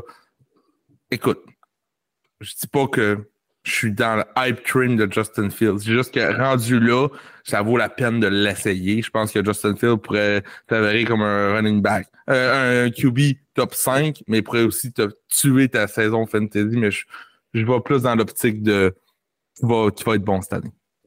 Je sais pas à quel point il peut tuer ta saison fantasy. Son, son jeu au sol fait partie de leur offense, sinon pas le choix. Oui, on a été chercher DJ Moore, mais c'est tout. Il n'y a pas vraiment d'autres choses. Encore, c'est 74 tight dans le, dans le roster. puis avec les autres receveurs, OK, que les poules fait bien, puis on va des. Le jeu au sol de Justin Fields et la partie inhérente, c'est le backbone de l'offense des Bears. Fait que je pense pas qu'il peut tuer ta saison. Un floor au sol pour un corps arrière, avec la red zone, etc. Il euh, faut penser que le backfield non plus, il n'y a pas un stud dans le backfield qui va ramasser les touches à plus finir. On a un backfield pour complémenter le RB1 qui est Justin Fields. Euh, Ils doivent regarder les, un peu l'attaque des Eagles. Euh, quand tu regardes Justin Fields, les running backs qui ont autour, les, les assets par la, passe, ça pourrait être un bon comparatif. Mais on a bien on a, on a bien beau dire que Justin Fields court puis que c'est bon, mais ils ont quand même fini dernier de la ligue l'année passée. Ils vont peut-être essayer de changer ça un peu, justement. Parce oh, mais on dernier, il a fini numéro 1 avec point fantasy par drop back avec 0.82, Justin Fields. Il était euh, septième, je pense, pour euh, l'accuracy aussi dans le red zone. Donc là, on lui donne DJ Moore, enfin le DJ Moore, free DJ Moore. J'ai ben été contre DJ Moore longtemps, je le startais jamais à chaque, chaque dimanche. Est-ce que je start DJ Moore? Non. Et on le start pas, on le start pas. Finalement, il y a une grosse game. OK, je start DJ Moore. La semaine d'après, pouet, pouet. Alors, euh, Justin Fields, qui est peut-être pas aussi inefficace qu'on pense. Et là, on y amène un weapon, un vrai excellent pick CJ. J'étais malheureusement de l'autre côté du DJ Moore euh, train. J'étais dans le sens. J'ai toujours cru en ce gars-là. J'ai toujours cru en le talent. Je le voyais. Il était là, clairement. Ça n'a jamais levé, jamais marché. Moi, j'étais le gars qui disait oui, start là, ça va y aller, ça va y aller, puis ça y allait. Malheureusement, ce n'était pas le cas. Euh, juste après Fields, McLaurin est sorti, Drake London, George Kittle ensuite, euh, Jerry Judy qui est sorti comme cinquième choix en cinquième ronde. Ça nous ramène Sharp qui a maintenant Eckler, Amon Ross and Brown, Jamir Gibbs et Justin Herbert dans son line-up. Ça prend un wide receiver ici, hein? Je pense que ça te paraît recevoir, t'en as rien qu'un. Ben non, ben non. Et le moment fort de l'épisode, j'y vais avec le tight end des Vikings, TJ Hawkinson. hey, tu restes pied avec tes pieds de céleri de tight end. Tu vas avoir deux tight end 2 à. Jay, je sais, tu n'aimes pas ça choisir des tight ends. Non, non.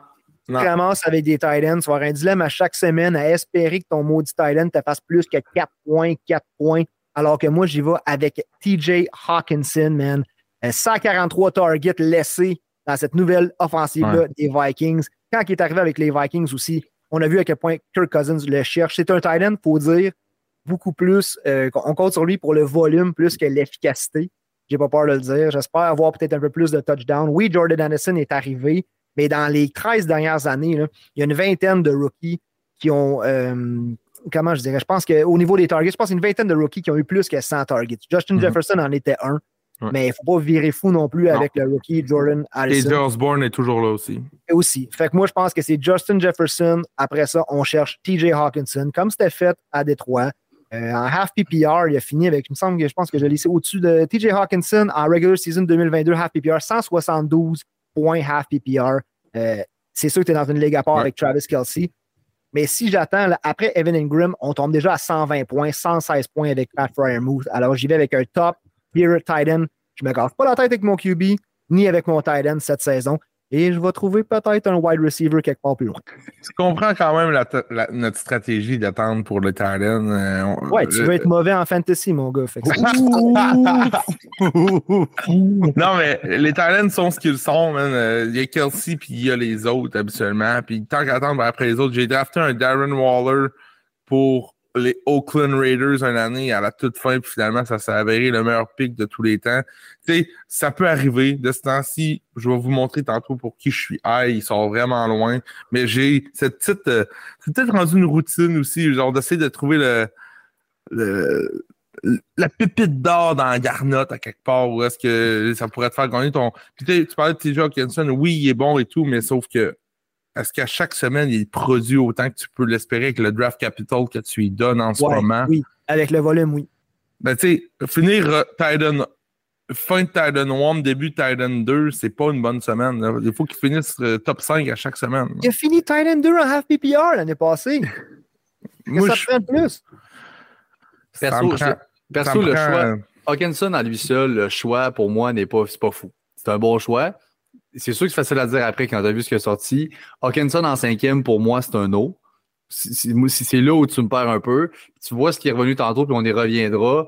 Par rapport à tous les gars que tu as sauté, tu vois les receveurs, les, euh, les running backs qui ont sorti après ça, versus la value. La drop était nettement plus prononcée, je trouve, au running back, par exemple, qu'elle ne l'a été pour les, euh, les, les tight ends. Fait que je, je, comprends le choix, je l'aime bien. C'était une ronde trop tôt pour moi à mes yeux. Il aurait peut-être glissé remarque par après, on ne sait pas. Euh, mais écoute, mm. je n'aille pas parce que oui, je pense que c'est la deuxième option dans une offense qui est pass-friendly. Écoute, ils vont passer, là. Ils vont passer. C'est pass-friendly. Je, je comprends le choix. Pour faire mon propre avocat du diable, euh, il y a la semaine 4 contre Seattle, il a fait 35 points. La semaine 16 contre les Giants, il a fait 29 points. Fait qu'un bon Titan en playoff. C'est deux semaines. que le reste. Après ça, ça il y a deux autres semaines où il a franchi les 10 points. Écoute, ça prend au moins 7 touchdowns cette année ou plus. Sauf qu'honnêtement, au Titan Spot, t'enlèves Kelsey, là. Bon, peut-être Andrews, vas-y, là. Tu fais 7-8 points, là, t'es top 5. T'as as une grosse semaine. Fait que c'est lui qui a un touchdown, puis tu pick, pick out of the hat, puis ça peut être un. un on a vu combien de fois des Foster Murrow, paf, c'est pas, pas Waller, c'est moi. Ouais, mais t'as un touchdown, pouf, t'es top 5. C'est ça, les Titan. Donne-moi euh, les deux prochains choix, puis un Greg Dulcich euh, 5 rondes plus tard. Là. C'est le même que je vois ça. Je pense que tu vas avoir pas mal plus de semaines de déception avec Dolchich qu'avec euh, Hawkinson. On s'en parle saison, mais... Ben oui, oui c'est sûr, c'est sûr. On s'entend, hein. mais j'ai pas investi la même chose. Et je te sens déjà, là, je préparais sur ton sel à m'écrire combien tu me vendrais Hawkinson? Qu'est-ce qu'il faut que je te donne? J'irais pas trader pour un Thailand. Ouf. Ouais, tu es le trade talker. OK, on y va. On continue là. Et en Kansas, on peut passer toute la nuit ici. Le tabarouette. Christian Watson sort juste après. J.K. Dobbins, qui on ne sait pas encore à lui. C'est que comment ça va, qu'est-ce qui se passe? Il n'est pas revenu encore au camp. On, veut, on est comme très secret. Sa valeur diminue actuellement. Écoute, il y a trop de points d'interrogation. DJ mm-hmm. Moore sort juste après. On vient d'en parler. DeAndre Swift et Cam Akers sort juste après. Immense upside pour Cam Akers. Lui, c'est tout ou rien, on a l'impression. Euh, mais je pense qu'à la toute fin de la cinquième ronde, c'est un choix que je trouve quand même très, très, très solide. Euh, il est tout seul là-bas. Il faut se rappeler ce qu'on ce qu'on pensait de lui au début de l'année passée. Finalement, ça s'est avéré pas être ça. On avait un gros hype dessus. C'est blessé, ça n'a pas marché. Il est revenu problème avec l'équipe. Euh, grosse affaire. Scam Makers a du ballon cette année, Pat. il peut être un workhorse pour les Rams cette année. Euh, à, partir de week 13, il n'a jamais fini pire que running back 2, me semble. Fait tu sais, c'est. Ok, top 24. Money, money, ouais, top 24. Avez-vous confiance en l'offensive des Rams cette saison? Non. Moi, je pense que c'est une offensive qui pourrait nous surprendre. Je suis vraiment pareil. J'ai aucune part des Rams, ni euh, Cooper Cup pour moi même va trop haut. Euh, il est plus vieux qu'on pense, ça revient d'une blessure. Mm-hmm. Je pense que les Rams vont être une équipe qui vont tirer de l'arrière, peut-être souvent cette saison. Fait qu'on passe plus dans ce temps-là. On va vouloir voir ce qu'on. On n'a pas une équipe de Super Bowl cette année. On a tout investi pour le Super Bowl. Là, on savait qu'il y avait un genre de simili rebuild. On dirait qu'ils ne l'ont pas accepté tout à fait encore. Mais une équipe qui va peut-être souvent tirer de l'arrière. Cam Makers, qui était comme l'ami pas ami, ami pas ami de Sean McVay. Donc, rendu là dans le draft, c'est une bonne valeur, mais je ne serais hmm. pas surpris aussi qu'on fasse maudit Cam Makers encore. Ils vont être troisième de diffusion. C'est ce qui fait que ça plus tard. L'upside est bon, mais le floor n'est pas là. C'est une immense zone grise qui y a entre les deux. Il peut te donner beaucoup, peut te donner rien pendant tout, parce que justement, Sean McVay, lui-même, on ne savait même pas s'il allait revenir. Finalement, il a décidé de revenir. Euh, on sait comme, il y a tellement de points d'interrogation là-bas. Le seul qu'on sait que c'est bon, c'est Cooper Cup. C'est le seul qu'on a une certitude dessus. C'est l'offense des Rams, c'est lui. C'est tout. Moi, je suis d'accord avec ça. À part s'il se blesse, il va avoir du target. Comme, il, il va facilement finir l'année avec le plus de targets s'il est en santé toute l'année. Cop, pour, tu parles overall. Cop, oh. overall. overall. Euh, fait que ça, je suis d'accord. Et là, ben, ça m'amène, je ramène ça au mock. Ça me ramène, on est au tout dernier choix de la 5, premier choix de la 6. Je les prends back-to-back. Et là, j'ai déjà Nick Chubb et Mixon dans mon backfield. Et qui ce qui me glisse pas présentement? Alexander Matheson, qui est seul au monde présentement avec les Vikings. Euh, on vient de parler de l'offense des Rams dans laquelle on ne croit pas. Une offense dans laquelle je crois, c'est celle des Vikings. Je pense qu'on va bien bouger le ballon. On l'a dit tantôt, la défense très, très moyenne. On va devoir revenir à euh, une offense qui va bien bouger, qui va avancer. On va bouger les chaînes assez efficacement du côté des, Vikings. Beaucoup de chiffres dans la red zone aussi. Matheson est maintenant seul là-bas. Euh, on le voit là. Matheson n'est pas drafté où ce que Cook était drafté quand Cook était là. Je pense pas que Matheson est au niveau de Dalvin Cook, mais à ce moment-là, dernier choix de la 5, mettons le premier choix de la 6, j'aurais pu le prendre là. Matheson en sixième ronde, donne-moi ça n'importe quand. C'est mon running back 3, ben un gars qui me donne un solid floor, qui a un très beau upside. Je pense pas que le. Il y a un upside de running back euh, de top 12. Il y a un upside de RB1. Je pense pas qu'il va être top 5, mais le upside est là en masse comme running back 3 dans mon line-up. D'où Seigneur Jésus, ah ouais à maison. Yes, euh, fait que j'y vais. Et c'est là que j'ai honnêtement pris un petit peu un shot. C'est le premier gars que j'ai pris au turn en disant je fais un shot, euh, je snipe, si je veux qu'il me revienne. La run des quarterbacks est un peu commencée. On avait une accalmie au moment où j'ai pris ça. Un gars à qui je crois beaucoup. Je pense que offense-là va vraiment reprendre du pic cette année. J'ai pris Trevor Lawrence, euh, qui est, à, mes yeux, le cut-off se fait, l'espèce de tier. Tu sais, le tier 1, à mes yeux, c'est Mahomes, Hurts et, Josh Allen. Le tier 2, c'est les gars mobiles. Ben, Herbert, on peut l'embarquer là-dedans. Le Herbert, Jackson, Burrow et Justin Fields, pour moi, c'est le deuxième tier des quarterbacks. Et le premier dans le troisième tier, qui pourrait facilement se retrouver dans le deuxième l'année prochaine, c'est Trevor Lawrence, une espèce de cheap Joe Burrow, euh, que je peux voir un peu, qu'on peut avoir deux rondes plus loin. Euh, j'aime beaucoup ce que je vois de Ridley. On a beaucoup d'options. Il y a Kirk qui est là, Zay Jones est là, Ridley est là, Evan Ingram. Euh, Travis Etienne est encore là, son bas, il y a une bonne offense, il y a de quoi qui se passe là-bas. La division est très accessible. On a une bonne cédule aussi. Euh, donc, j'étais quand même assez hype. J'ai décidé d'y aller de l'avant avec Trevor Lawrence. Je voulais pas manquer. C'était trop loin avant que ça me revienne. Euh, avec du recul, on l'a vu par après. Écoute, il n'y a pas eu qui est sorti. Mais à ce moment-là, il y a vraiment une drop.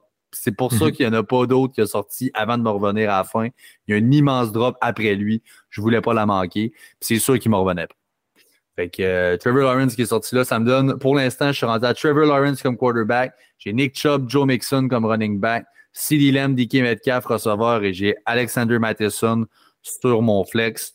Je prends n'importe quel draft en partant avec ça. Je suis fier de mon draft. Je suis mm comme j'ai gagné mon draft. Ben, Alexander Madison, un ADP, quand on disait l'ajustement, je pense qu'on peut peut-être avoir un ajustement là aussi parce qu'on voit que euh, Côté RB2, il n'y a personne vraiment d'établi encore. McBride fumble que Yob, ça a l'air que là, on m'a dit un mais des fans des Vikings qui dit que même après le sifflet, on fait exprès d'essayer de sortir le ballon des mains parce qu'on est en train de l'exposer côté fumble. C'est tôt en ce moment, ah mais pour l'instant, Ty Chandler qui semble avoir le, de, le, le, rôle de RB2, mais après Alexander Madison là-bas, c'est très incertain. Alors, euh, je pense que plus ça va aller, plus l'ADP à Madison va s'ajuster. Si tu es capable d'aller le chercher là, mon gars, every time, euh, ben comme je te dis, c'est 5-12, fait que techniquement, tu peux le flipper comme un choix de début de sixième ronde, that's money. Je trouve que moi, je trouve qu'actuellement, avec les ADP qu'on a live, on rentre dans une zone où je suis très confortable avec beaucoup de running back.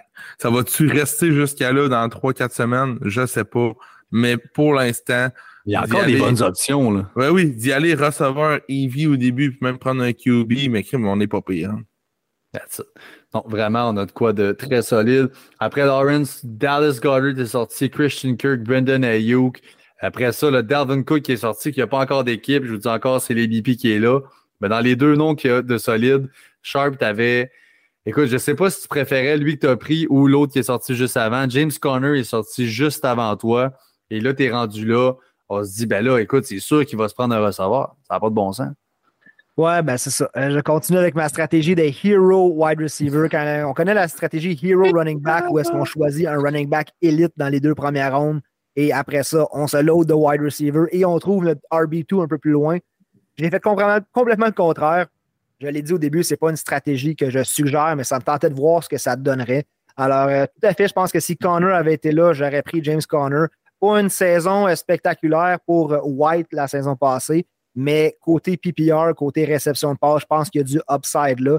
Deux équipes qui, côté des Cardinals, écoute, c'est make or break pour Kyler Murray. On ne sait même pas quand il va être de retour. C'est peut-être Toon qui va prendre sa place, peut-être Colt McCoy en attendant. James Conner va tout bouffer, ce gars-là. Je pense qu'on l'oublie.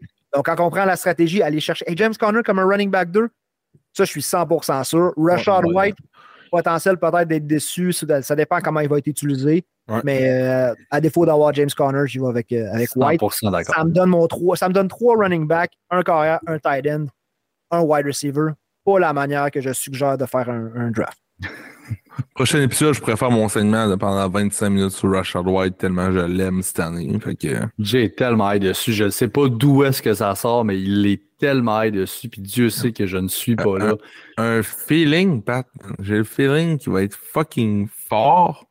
Genre, euh, la seule chose qui manque, c'est si on a une petite nouvelle qu'il engage quelqu'un pour les third down back. Là, on a Chase Edmonds qui pourrait être le third down back de, cette attaque-là. Ça me fait pas peur parce qu'il l'a prouvé dans le passé qu'il n'était pas capable de le faire.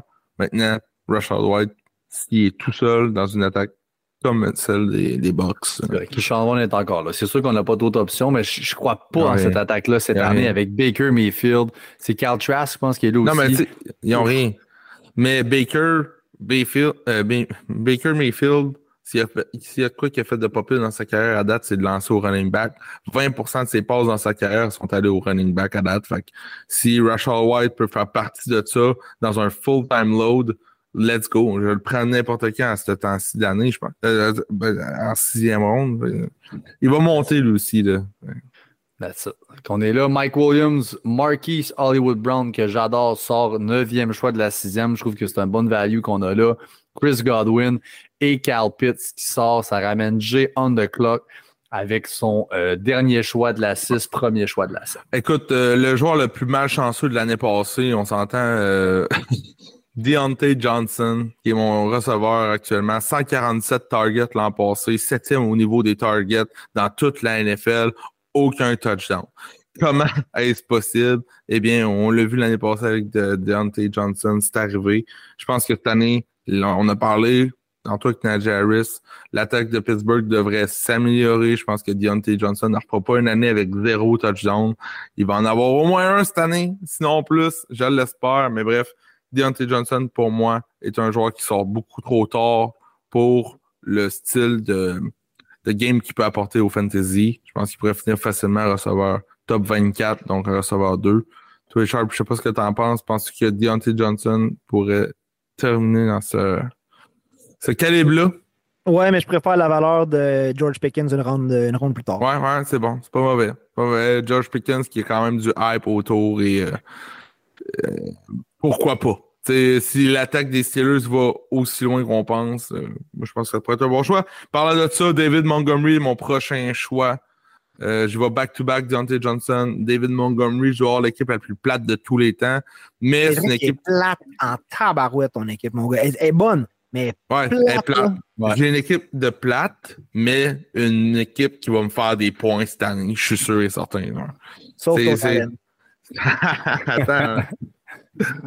mais, je suis d'accord. Mettons, sors les deux premiers choix qui ont du gros upside. C'est vrai que je trouve je suis d'accord avec Charles. L'équipe est ben plate. L'équipe ben Je viens de le dire qu'elle était plate, mon équipe. Je suis bien d'accord. Mais elle va me faire des points. c'est ça l'affaire. c'est sûr. C'est sûr et certain que j'ai mes touches, j'ai mes points, puis le reste, c'est peut-être qu'il me manque du upside, mais j'aurais pas une semaine à zéro. Moi, je te connais, mon grand chum, là, ton équipe-là, là, à la fin de l'année, si tu drafts ça, il doit te rester un, un joueur. Peut-être deux gars. Tu vas tout trader. C'est sûr, sûr qu'il ne me reste pas un gars de mon équipe qui a draft. C'est sûr et certain. Fait que la théorie qu'ils vont faire des points, ils vont en faire dans une autre équipe. Dans le fond, euh, ça, ça, ça bon, euh, fait que là, j'ai pris Deontay Johnson et David Montgomery. On l'a expliqué tantôt, on a parlé de Jamie Gibbs, je ne me répéterai pas. Donc, on peut continuer. Septième, début de la septième ronde. La 7 part, puis là, écoute, on va rouler parce que Ouais, va là, vas-y, Ouais, là, on, est fébrile, on revient, mais là, on, on va déballer un peu. Euh, écoutez, je, je vais y aller, je vais arrêter à vos choix, on n'éternise pas trop ça, je déballe le reste, puis euh, on parle pas des autres que nos choix, nous autres. Euh, on a Mong- euh, Montgomery qui est sorti, donc oui, tu l'as pris premier de la 7. Tyler Lockett, Mike Evans, Michael Pittman, Johan Dodson, Sharp on the clock avec son choix de septième rond. Hey, ça va me prendre un wide receiver ici. Absolument. Ben, là, pour vrai, les gars, j'ai un peu fucké le chien. J'ai un peu fait exprès de, de- de- parce que je trouvais que la valeur de Javante Williams à 7.6, Ouais. euh. Insane. c'est insane. Mais de là pour ajouter du poids à ma stratégie de draft de wide receivers, wide receivers, wide receivers, OK, on est en septième ronde. Sixième ronde, j'ai pris Rashad White et Javante Williams. C'est pas le meilleur duo de running back, mais mettons que ça irait vraiment, vraiment bien le côté wide receiver. Je pense que je peux peut-être compenser de ce côté-là. Puis encore des petites perles à aller chercher plus loin. Alors, euh, j'ai pas pris le wide receiver. J'ai mentionné George Pickens tantôt, peut-être Quentin Johnson dans ce coin-là. Le seul autre wide receiver qui m'aurait peut-être intéressé que j'aurais pris à la place de Williams, ça aurait été euh, Mike Evans, que je pense qu'il sous-estime. Il est underrated. Je comprends pas, Jay, Ouais. pourquoi tu as pris Montgomery over Javante Williams. Ça, c'est un autre débat. Euh, je ne je, je suis pas dans ce train-là. Je sais que tu as des motivations, puis ta value est bonne pour. Montgomery. Ben, je pense que Javante, il y, a la- il y a le facteur blessure aussi, c'est pour ça qu'il va aussi loin. Est-ce que ça va bien? On a des bons takes. On avait des takes sur J.K. Dobbins aussi l'année passée au camp. Est-ce que ça a bien fini? Finalement? Il était prêt week one, mais ça n'a rien donné. Je pense que Javante is built different, mais euh, j'ai hâte de le voir. J'ai comme pas le goût de prendre le guess. Il est build different avec un genou de robot. Avec un genou. Ben, c'est ça, c'est tu sais. tellement pété, le Je l'ai dans mon dynastie, Javante, explosé, je l'adore, je le veux, je l'ai dans mon dynastie. Oh, ouais. J'espère juste qu'il va être bon. Sauf que oui, j'ai pris Montgomery parce que je me suis peut-être dit, être bon. il va me faire plus de. Il est plus safe. C'est le côté safe, mais Javante a 20 fois plus de talent que Montgomery. On n'en parle même pas. Javante, c'est Josh Jacobs 2.0. man. Check Ah, ça aller, je te dis, c'est le- pareil. Javante, Euh, c'est un top 5. là. Donc, Jordan Addison sort juste après. Darren Water ensuite. Pacheco, George Pickens et James Cook. J'y étais rendu là pour du gros upside. C'est ce que j'aime faire. Je l'ai dit tantôt. Les premières rondes, moi, j'y vais tout le temps pour un floor qui est très safe. Évidemment, ces gars-là sont des studs, viennent avec un upside, ça vient avec. Mais je veux beaucoup des gars qui sont safe. Et là, j'y vais pour le upside. Donc, j'ai été avec Quentin Johnston et Jackson Smith et Njigba, donc les deux recrues euh, qui ont sorti là. J'avais déjà DK Metcalf, j'avais plusieurs autres options. J'ai dit fuck it, JSN, euh, j'y vais avec ça. Tu peux toujours trader, tu y vas pour les values. C'est mon, c'est, c'est, c'est ma value à moi, c'est avec les values. J'ai dit fuck it. En plus que son gilet s'en vient dans la poste. Les gilets rétro des Seahawks qui ont sorti sont fucking insane. Je sais pas Ah si vous les avez vus. Ouais, Ils sont malades. Je sais pas. J'en, parlais depuis des années que je ne comprenais pas pourquoi ils n'avaient pas sorti. Mais finalement, ils ont compris cette année. À mes yeux, ça devrait presque être le day-to-day jersey. Il est monné, le gilet. Sharp, j'ai une question pour toi. Go. Ils viennent repêcher deux receveurs 3, logiquement, dans des recrues, mais deux receveurs 3 de leur équipe, Quentin Johnston et Jason Smith Njigba. Qui tu penses que dans ces deux-là va avoir la meilleure saison l'année prochaine côté fantasy en redraft? Euh, je vais y aller avec euh, Jackson Smith. Euh, Ouais. Je pense que c'est. euh, tu sais, en Dynasty aussi, c'est pas mal le premier wide receiver qui a été repêché. Je pense que c'est un meilleur joueur. Euh, Quentin Johnson, moi, j'avais un peu des doutes. C'est sûr que ça se transpose pas nécessairement exactement le college à la NFL.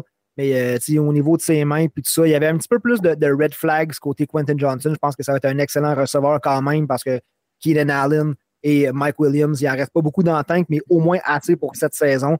Alors que Smith Nejigba va peut-être. Euh, Lockett est encore là à Seattle et je pense qu'on va vouloir y en donner rapidement. C'est proche. Je donne un edge à Smith. Je suis entièrement d'accord. Entièrement d'accord. Quand je parle de upside, le upside de JSN pour moi est basé sur son talent. Le gars est un fucking stud. Il a tout cassé à Ohio State. C'est un slot receiver, donc il n'y a pas de compétition directe à son poste avec les Seahawks en ce moment. Le poste lui revient. Dès que c'est du 11 euh, personnel, c'est lui qui va être là. Dans le slot, c'est locked in. Puis il a le talent, je pense, pour overcome. Euh, le upside de Quentin Johnson vient un peu différemment. C'est que justement, ces deux autres gars, parce qu'il a le profil un peu comme plus, euh, plus, d'un wide, euh, peut-être Ouais. qui s'apparente peut-être plus à un Mike Williams. Les deux gars sont vieux, les deux gars sont forts, vraiment forts, des antécédents de blessures. Fait un des deux gars qui sort une pass-friendly offense, c'est Quentin Johnson qui est clairement next man up. Fait que son upside vient plus de cette façon-là que son pur talent. Il est plus raw un peu. Volume. Volume, vas-y avec le volume. Smith Najigba va avoir plus de volume, je suis convaincu. Le touchdown, il va falloir que tu espères que Quentin Johnson aille le chercher. Peut-être qu'il y a deux semaines consécutives où il va en avoir un, tu vas être plus à l'aise de le starter, mais volume, je pense que ça va être davantage là pour le wide receiver des Seahawks. c'est ça. Euh, on, compare beaucoup euh, Tyler Lockett à Doug Baldwin actuellement. Lorsque Tyler Lockett est arrivé, Baldwin est arrivé à son 30 ans. La drop est venue vite. La, drop est venue hallucinant. Trop vite, trop vite, tout de suite. Est-ce que c'est ça qui va se passer avec Tyler Lockett cette année? Écoute, je pense que JSN est le choix logique côté moyenne, mais s'il pouvait avoir une blessure à long terme à Keenan Allen ou à Mike Williams, je pense que Quentin Johnson va avoir la meilleure saison des deux. Mais j'aime mieux, me fier euh, aux gars en forme, donc je vais y aller moi aussi pour That's it. AJ Dillon sort après, Evan Ingram, Traylon Burks, Dak Prescott, que jaillit pour mourir, et Kadarius Tony sort ensuite. On revient avec Sharp avec son septième choix de la 8.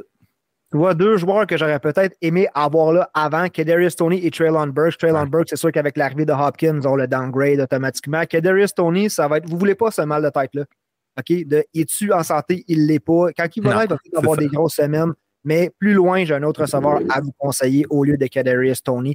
Alors, j'y suis allé avec, peut-être, tu en as parlé tantôt, Jay, tu étais peut-être un peu moins high que moi sur Brandon Cooks. Brandon Cooks, il va avoir 30 ans au début de la saison. J'adore, aussi. Dallas est allé le chercher. Michael Gallup, je l'ai déjà eu à Dynasty, je l'ai flushé carrément. Euh, Dak Prescott, t'es moins high dessus.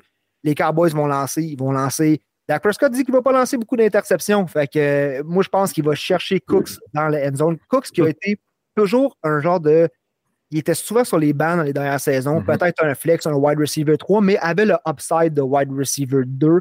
Maintenant, il quitte une offensive médiocre qui était celle des Texans de Houston. Il s'en va avec une offensive un peu plus powerful, avec une bonne line à Dallas. Je pense que Cooks, euh, je, le draft quand même, ce que je pense qui est son plafond, là, même en huitième round, mais avec ma stratégie de ne pas prendre de wide receiver, euh, c'est là que ça m'amène. J'ai euh, drafté, j'ai gagné une Ligue Dynasty ma première année après le draft avec Brendan Cook sur mon flex. On l'appelait le Garbage King. Houston était tellement dégueulasse que c'était juste du garbage time. Il revenait, puis c'était Brendan Cooks, Brendan Cooks, parce qu'il est safe hands, il est là. C'est un bon mm-hmm. runner, il est quick. Oui, il rajeunit pas, mais c'est la deuxième option, clear cut avec les Cowboys là-bas. Ça nous prend une deep threat. L'autre chose est partie. L'autre, c'est plus là. Chose est partie. Puis oui, moi, je suis d'accord, j'aime bien Brendan Cooks. Hein.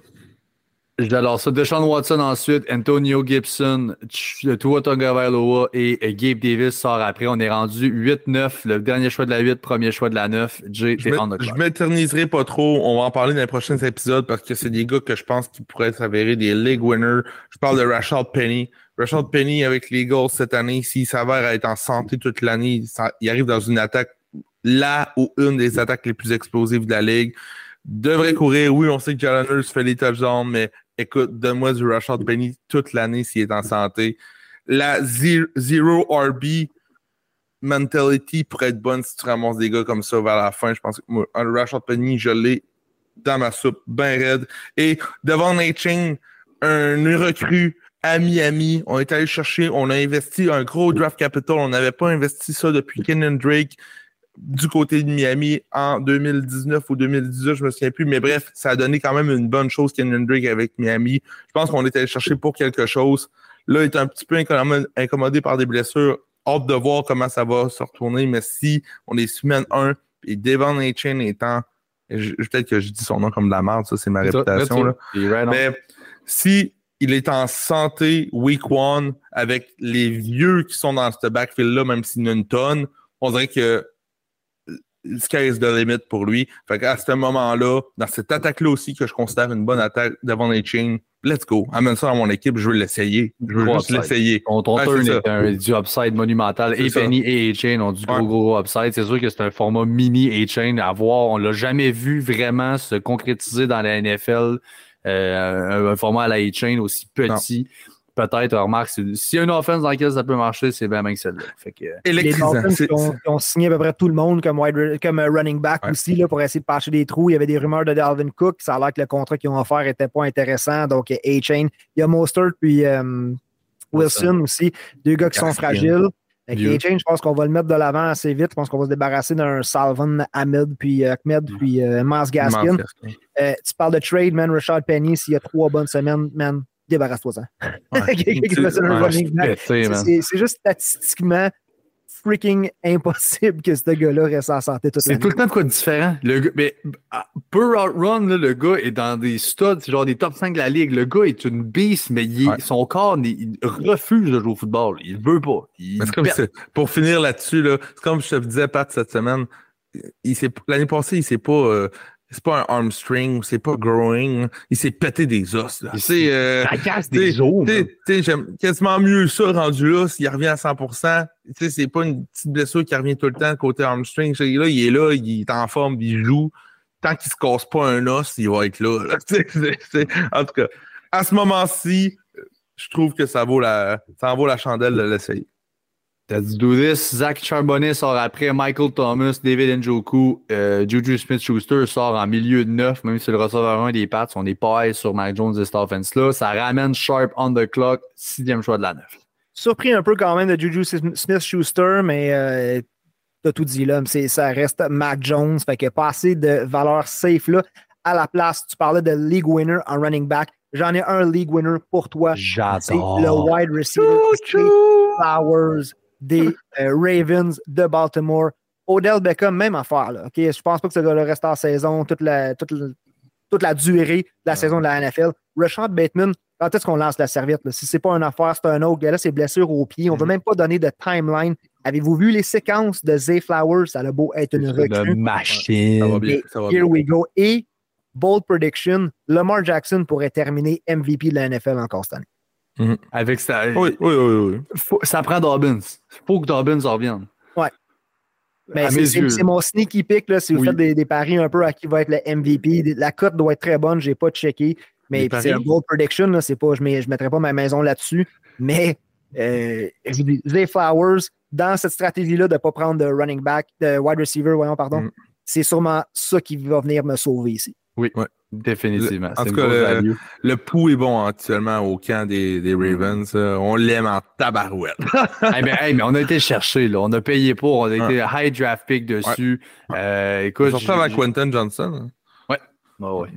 Euh, Rookie of the year incoming, man. Let's go. Flowers, let's do this, mais let's go. Absolument.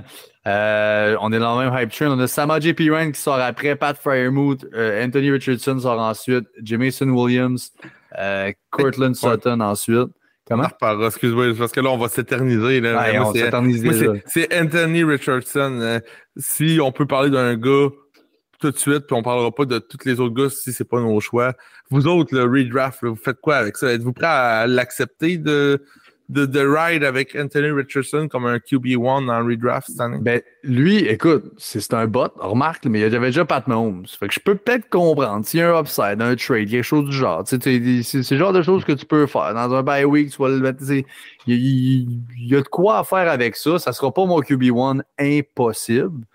Euh, mais si j'ai un QB1 qui est là ou si j'ai attendu un petit peu, je les prends back-à-back, je prends deux QB.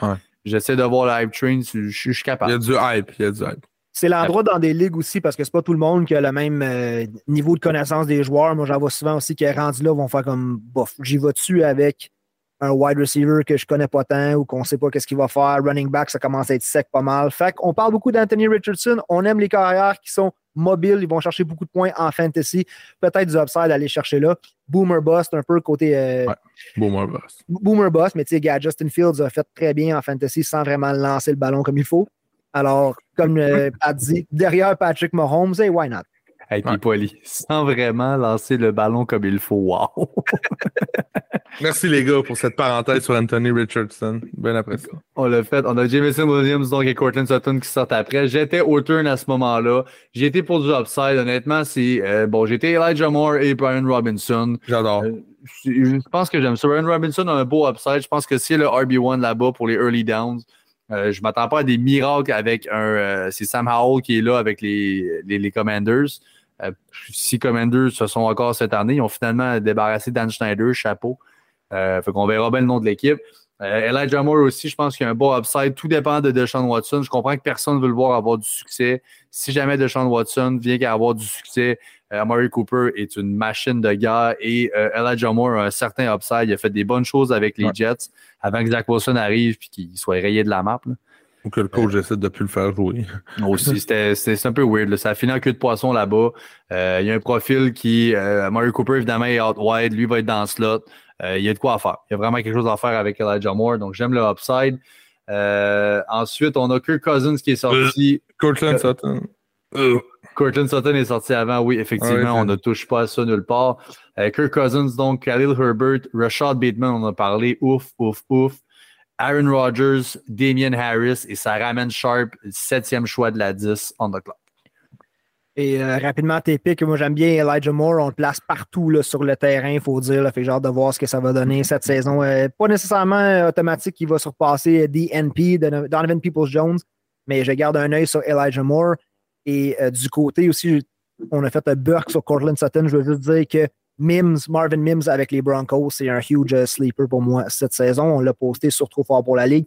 Alors, euh, je m'excuse du délai, je reviens avec mon pick. Je n'ai pas eu Elijah Moore, alors j'y vais avec un morceau de l'offensive des Chiefs de Kansas City. J'ai dit tantôt que je n'ai pas confiance en Kadarius Tony. Patrick Mahomes, si ce n'est pas le meilleur carrière de la NFL, c'est top 3. Je ne pense pas que quelqu'un le met à de son top 3. Alors, il faut aller chercher un morceau de cette offensive-là. Euh, j'aime beaucoup, côté running back, Jarek McKinnon. Euh, je surveille Deneric Prince, mais côté wide receiver, je pense que c'est l'année d'éclosion à Skymore. Les rapports sont très bons. Effectivement, au draft, les rapports sont excellents pour Skymore. On l'attend, ça fait longtemps. On a des gars là-bas. Euh, on ne sait pas qui est-ce qui va sortir, mais semble qu'en ce moment, le Edge va à Skymore. Donc, excellent choix. Au milieu de la 7, au milieu, excuse-moi, le 7e de la 10, au milieu de la 10e ronde. Bon, pas de wide receiver, j'y vais sur une run de Cooks en 8, Flowers en 9, Moore en 10. Je me rattrape euh, du mieux que je peux.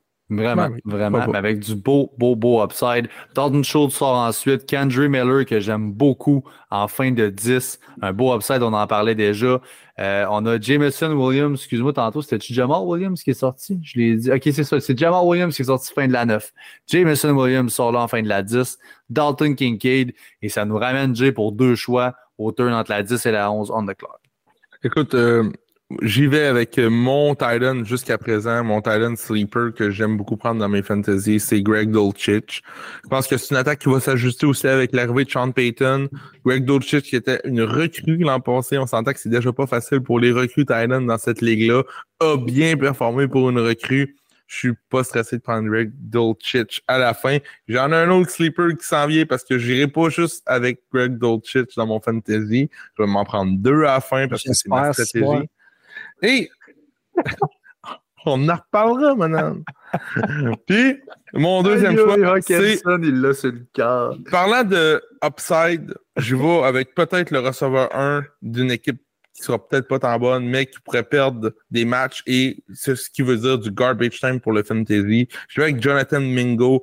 On a parlé des recrues. On est rendu en 11e ronde de notre draft. Jonathan Mingo qui pourrait être le receveur 1 de cette équipe-là. Une équipe qui n'a rien à perdre. Une équipe qui pourrait juste décider d'un moment donné en lancer 12 targets à Mingo dans un match pour voir qu'est-ce qu'il est capable de faire. Let's go, c'est mon boy. Mingo est mon. Euh, un receveur, je pense que surtout Happy on pourrait apprendre à reconnaître. Puis je pense que la value pick est là actuellement. On est en 11e ronde, il y a un mot upside. C'est tout ce qu'on veut chercher. Tu vas chercher zéro floor rendu à ces rondes-là. Tu vas chercher les gems, le gars qui pourrait pop-up. C'en est deux très bons. Lazare est sorti juste après. Fait on sait ce qui va nous donner un peu Lazare, on le connaît. Mais pourquoi pas y aller avec un jeune? Ton équipe était déjà bien trop plate pour un Lazare en plus dans ton équipe. C'était ultra plate. Mais, ça prend un peu de fun. mais là, Penny tu vois, tu es allé chercher du upside. Fait que déjà là, regarde, on a de quoi regarder. Okonkwo ensuite qui sort, Gino Smith, ma boy, qui sort ensuite. Odell Beckham Jr. Boy. ma boy. Ma boy Gino, je suis tellement content que Gino il est sorti nulle part, Gino. tout le monde pensait que ça allait être fucking euh, Jula qui allait starter. Gino sort des boules à mythe. Ma boy. Elle a sauvé les Seahawks, même moi, c'est mon boy. Ah, excuse, c'est bon. Euh, qui est là, OBJ qui sort après et ça nous ramène Sharp au milieu de la 11 on the euh, Rapidement, on retourne de côté upside euh, Houston qui n'est pas sexy non plus. C'est un rookie quarterback, CJ Stroud même un peu euh, système que Brandon Cooks, il faut que quelqu'un quand même attrape le ballon. je pense que ça va être. Je regarde les séquences du camp, des mains sûres, des bonnes séquences pour Nico Collins. John Mechie aussi, que j'ai bien hâte de voir revenir sur le terrain, aussi, qui a été absent. Et puis, la recrue Tank Dell. Fait que reste à voir comment ça va se passer là. J'y vais quand même. on est en 11e round. Je vais y aller avec ce qui risque d'être le potentiel wide receiver 1 des Texans malgré l'offensive. Let's go. Bobby Collins. Il est toujours là aussi, mais je prends Nico Collins. Bobby Wood. On parle des boulamites. Il est encore dedans, mais il est sur le terrain. Lui. He's there. C'est-tu le temps qu'on hésitait entre Bobby Woods et Cooper Cup?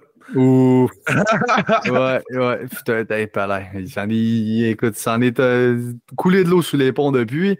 Euh, Daniel Jones ensuite, Elijah Mitchell, Jarek McKinnon, cousin! Cousin! Cousin! Cousin! Qui sort en fin de 11e ronde. Cole Kemet ensuite. Jacoby Myers qui sort comme deuxième option quand même avec les gars. Ton prochain choix, c'est un choix plate. ça, c'est un plate. Ça, c'est plate de chez plate. Honnêtement, j'aurais voulu Myers. C'est pas que c'était tellement plus le fun. écoute, un, j'aurais pris Cousin. Cousin était snipe, malheureusement. Moi, si je peux drafter Cousin, je prends Cousin. Je pouvais pas le drafter là. Euh, ensuite, on a Jacoby Myers qui est sorti juste avant, qui aurait été mon choix à ce moment-là. Je me l'ai fait sortir juste avant. Dans la même foulée, de quoi de plate de quoi? Un floor purement floor. Je suis dans la marde, ça me prend 5-6 points. Adam Thielen, je le mets là. Deuxième option en Caroline. Fais tes affaires, mon grand chum. Euh, Deuxième option, peut-être première option, on ne sait pas. Là. ça a l'air qu'il a retrouvé sa vitesse, man. Ça a l'air qu'on a Thielen et. Il a signé trois ans. Hein. Il a signé trois. Il y a de l'argent aussi. Ils n'ont pas signé pour des pinottes. Fait il non, là pour. Non, non, écoute, il y a moyen. Fait que rendu là, écoute, il y a moyen. upside, upside. C'est du PPR. C'est du PPR. Euh, on est half là-dedans, mais tout ce qui est dans half ou full, il y, a, de quoi faire. Il y a peut-être quelque chose à faire, garbage time, etc. Euh, les gros contrats, souvent, c'est les gars qu'on voit se faire target en garbage time. Écoute, on, se vend de la salade en ce moment. Les le les Panthers qui ont quand même fait OK, ça nous prend du monde. Toi, Chark, viens ici. Euh, toi, viens ici. Euh, Hayden Hurst, ouais, OK, viens ici. Où tu l'année prochaine? T'attends toujours? Ah ouais, let's go. c'est ça, ça prend quelqu'un, le premier disponible qui n'est pas trop loin, là, aller me chercher ça. Le dude a quand même été une machine de touchdown pendant une bonne partie de sa carrière. Fait que, tu rendu là, c'est un bon choix, Pat. On rit du choix plate, là. Mais ça pourrait être un très bon choix dans ton. avec une équipe où j'ai un Quentin Johnston, un Jackson Smith and Jigba, Elijah Moore. C'est tous des gars que je prends pour leur upside. Un petit floor rendu là, regarde, ah ouais. On va perdre, on va falloir lancer, c'est ça. Un petit game script là-dedans. Et ensuite, ton prochain choix. Mon prochain ah, choix. on s'entend, là. On parle de ton zéro wide receiver. Moi, j'ai mon zéro tight end en ce moment. J'ai ben poussé au plus loin. et je me suis dit, je me suis dit, écoute, je le pousse au maximum. Moi, c'est le test que je faisais. Dans chaque mois qu'il y a quelque chose qui. On essaye de quoi? Moi, c'est comme, OK, je la pousse, j'attends le plus loin possible pour le tight end. J'ai mon boy que j'adore, qui est Laporta. Le jeune, euh, le jeune tight end, Sam Laporta des Lions. Euh, qu'on a drafté cette année. On l'a drafté avant. Tout le monde, tout le monde pensait que ça allait être Dalton Kincaid, qui allait, euh, pas mhm. Kincaid, excuse, Myers qui allait sortir en premier. Euh, c'est Kincaid qui est sorti avant. Et il y a mon boy Laporta qui est rendu avec les Lions de Détroit, qui n'a pas de compétition ou, ou presque pas au poste de tight On a Brock Wright, on a James Mitchell. C'est Laporta qui est là. Des bons rapports avec le camp. Euh, on a vu Hawkinson aller dans cette offense-là. On est capable de faire quelque chose. Donc, un beau upside pour la Porta. Sans Jameson Williams pour les six premières semaines. En plus, j'adore le pic que je fais là. Hé, Patrick! Oui, j'aurais mis. Mais Patrick, c'est un rookie. Titan. Qu'est-ce que t'en fais de ça, Patrick? Les rookies Titan, même Carl Pitts qui sortait de l'université comme étant le plus grand Titan rookie, il n'a même pas été bon. Qu'est-ce que t'en fais de ça? Ben, il n'a pas été bon, mais il a fait il a une saison record. Carl Pitts, euh, c'était pas une tant de bonne saison, mais il a battu le record. C'est la meilleure saison rookie Titan qu'il a eu, puis ça n'était pas une incroyable. Fait effectivement, les rookie Titan, historiquement, ne sont pas vraiment une option qui est viable. On s'entend que j'ai poussé la stratégie vraiment loin. Je suis quand même très high sur la porta du fait qu'il n'y a pas de compétition là-bas à son poste à lui, puis que à ce moment-là, je me résigne à dire, regarde, si ça marche pas, je vais streamer. Si ça marche pas lui, ça en sera un autre. Puis dans, le pocheté qui reste, j'ai un line-up qui est vraiment solide. J'accepte d'avoir un petit, un, petit peu un trou à mon poste de tight end. Mais si tu n'as pas un des studs tight end à mes yeux, il y a vraiment une drop. Euh, après Waller, peut-être Ingram, tu peux le mettre là-dedans, Fryermuth, mais après ces gars-là, là, Mettons après Njoku. Mettons, mettons là après Njoku. Tu regardes le line-up, Njoku encore un certain upside, mais tout ce qui est Dolchich, Cage, Schultz, euh, Laporta, c'est tout dans le même bateau. Même Irv Smith est là-dedans. Je les mets tous dans le même bateau. Euh, Algier sort ensuite, Tyler Boyd, Singletary, Foreman et Jared Goff ensuite. On en revient au milieu de la 12 avec Sharp qui est en the clock. Euh, Laporta, j'aurais peut-être choisi ici, honnêtement. J'aurais été confortable de l'avoir comme Titan 2, Titan 1. C'est culotté, mais je me, suis, je me suis trompé souvent. La première saison d'Evan Ingram aussi, je pense que c'est un peu la même affaire. On le hype. Evan Ingram, là, il joue comme Titan 1, il arrive avec les Giants, on l'utilise comme un fou au camp, puis je me suis planté. Alors, euh, c'est peut-être ça aussi. Là, quand tu plantes assez souvent avec ton maudit Titan, à un moment donné, tu vas en chercher un bon. Ouais, ouais. c'est peut-être ça aussi, hein, c'est clair. Et puis, euh, j'y vais avec Tank Bixby ici. Fait que finesse PPR pour Travis Etienne, mais Tank Bixby, pas un nom à négliger. On a investi quand même, quoi, ce third round, je pense, pour euh, Tank Bixby. Au camp, il vient juste de battre sept défenseurs de vitesse. Il a busté pour un touchdown de 70 verges dans le, 11 contre 11. C'est le camp, mais je vois quand même ce gars-là venir puncher pour aller chercher le touchdown que Etienne souvent euh, a, laissé là, sur, sur le terrain. J'adore ce choix-là. Je pense que c'est un choix de red zone, un peu comme Charbonnet avec euh, les Seahawks qu'on est allé chercher. Je pense qu'on veut closer les drives. C'est ce genre de gars-là qu'on veut. C'est ce qu'on va faire avec ça. Ray Monster, Darnell Mooney, Zeke Elliott et Russell Wilson sortent ensuite. On est rendu au dernier turn complet de Jay au fin de la 12, début de la 13. Yes, euh, Bigger Smith, mon deuxième Titan, qui est rendu maintenant avec les Bengals. Il euh, faut le mentionner là, pour les gens qui suivent il n'est plus avec le cimetière des Vikings, on s'entend. C'est tout ah! J'ai hâte de suivre ça cette année, moi, Kenson. Ouf. Non, mais Smith, je trouve que son draft capital vaut presque rien. Je pense que c'est un talent qui pourrait sortir avec des bons match-ups et tout pour avoir des bons matchs. Écoute, j'en ai deux dans mon équipe. Je vais les rouler. C'est le même que je veux faire. Et je veux surtout mettre l'emphase sur mon prochain choix.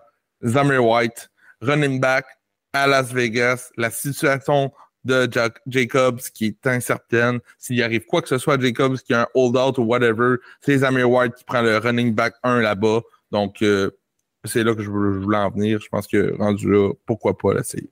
Tu penses pas que c'est Amir Abdullah? Ouais, ben, ça va peut-être être un comité, là, mais je pense que Zamir White va être le RB1 du comité. Fait que rendu là en deuxième ronde, je vais peut-être avoir un Amir White. Un RB1. OK. Mais effectivement, on, on est rendu en 13e. Tu sortiras pas un gars qui va être sur ton starting line-up des in, day out. Exactement. Euh, fait que j'aime l'upside là. Rashi Rice ensuite, Bryce Young, Rondell Moore, Kyler Murray. Euh, ensuite, qui sont sortis, Kyler en 13e ronde. Euh, on, est rendu à Sharp. En redraft, il, il, devrait manquer 7-8 semaines. En redraft, ça vaut pas la peine. That's it. On, on est à la même place et là, on est rendu au sixième choix de la 13, l'avant-dernier choix à Sharp.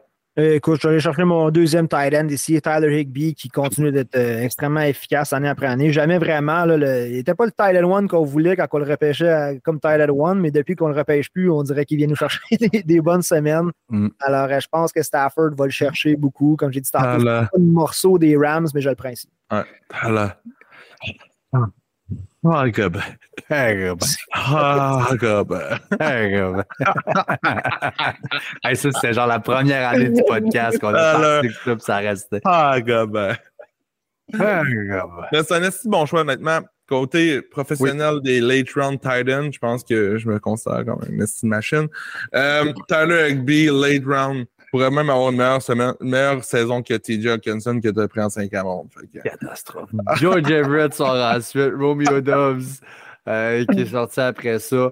On a ensuite euh, Roshan Johnson qui est sorti là, que je pas honnêtement, rendu en euh, fin de la 13.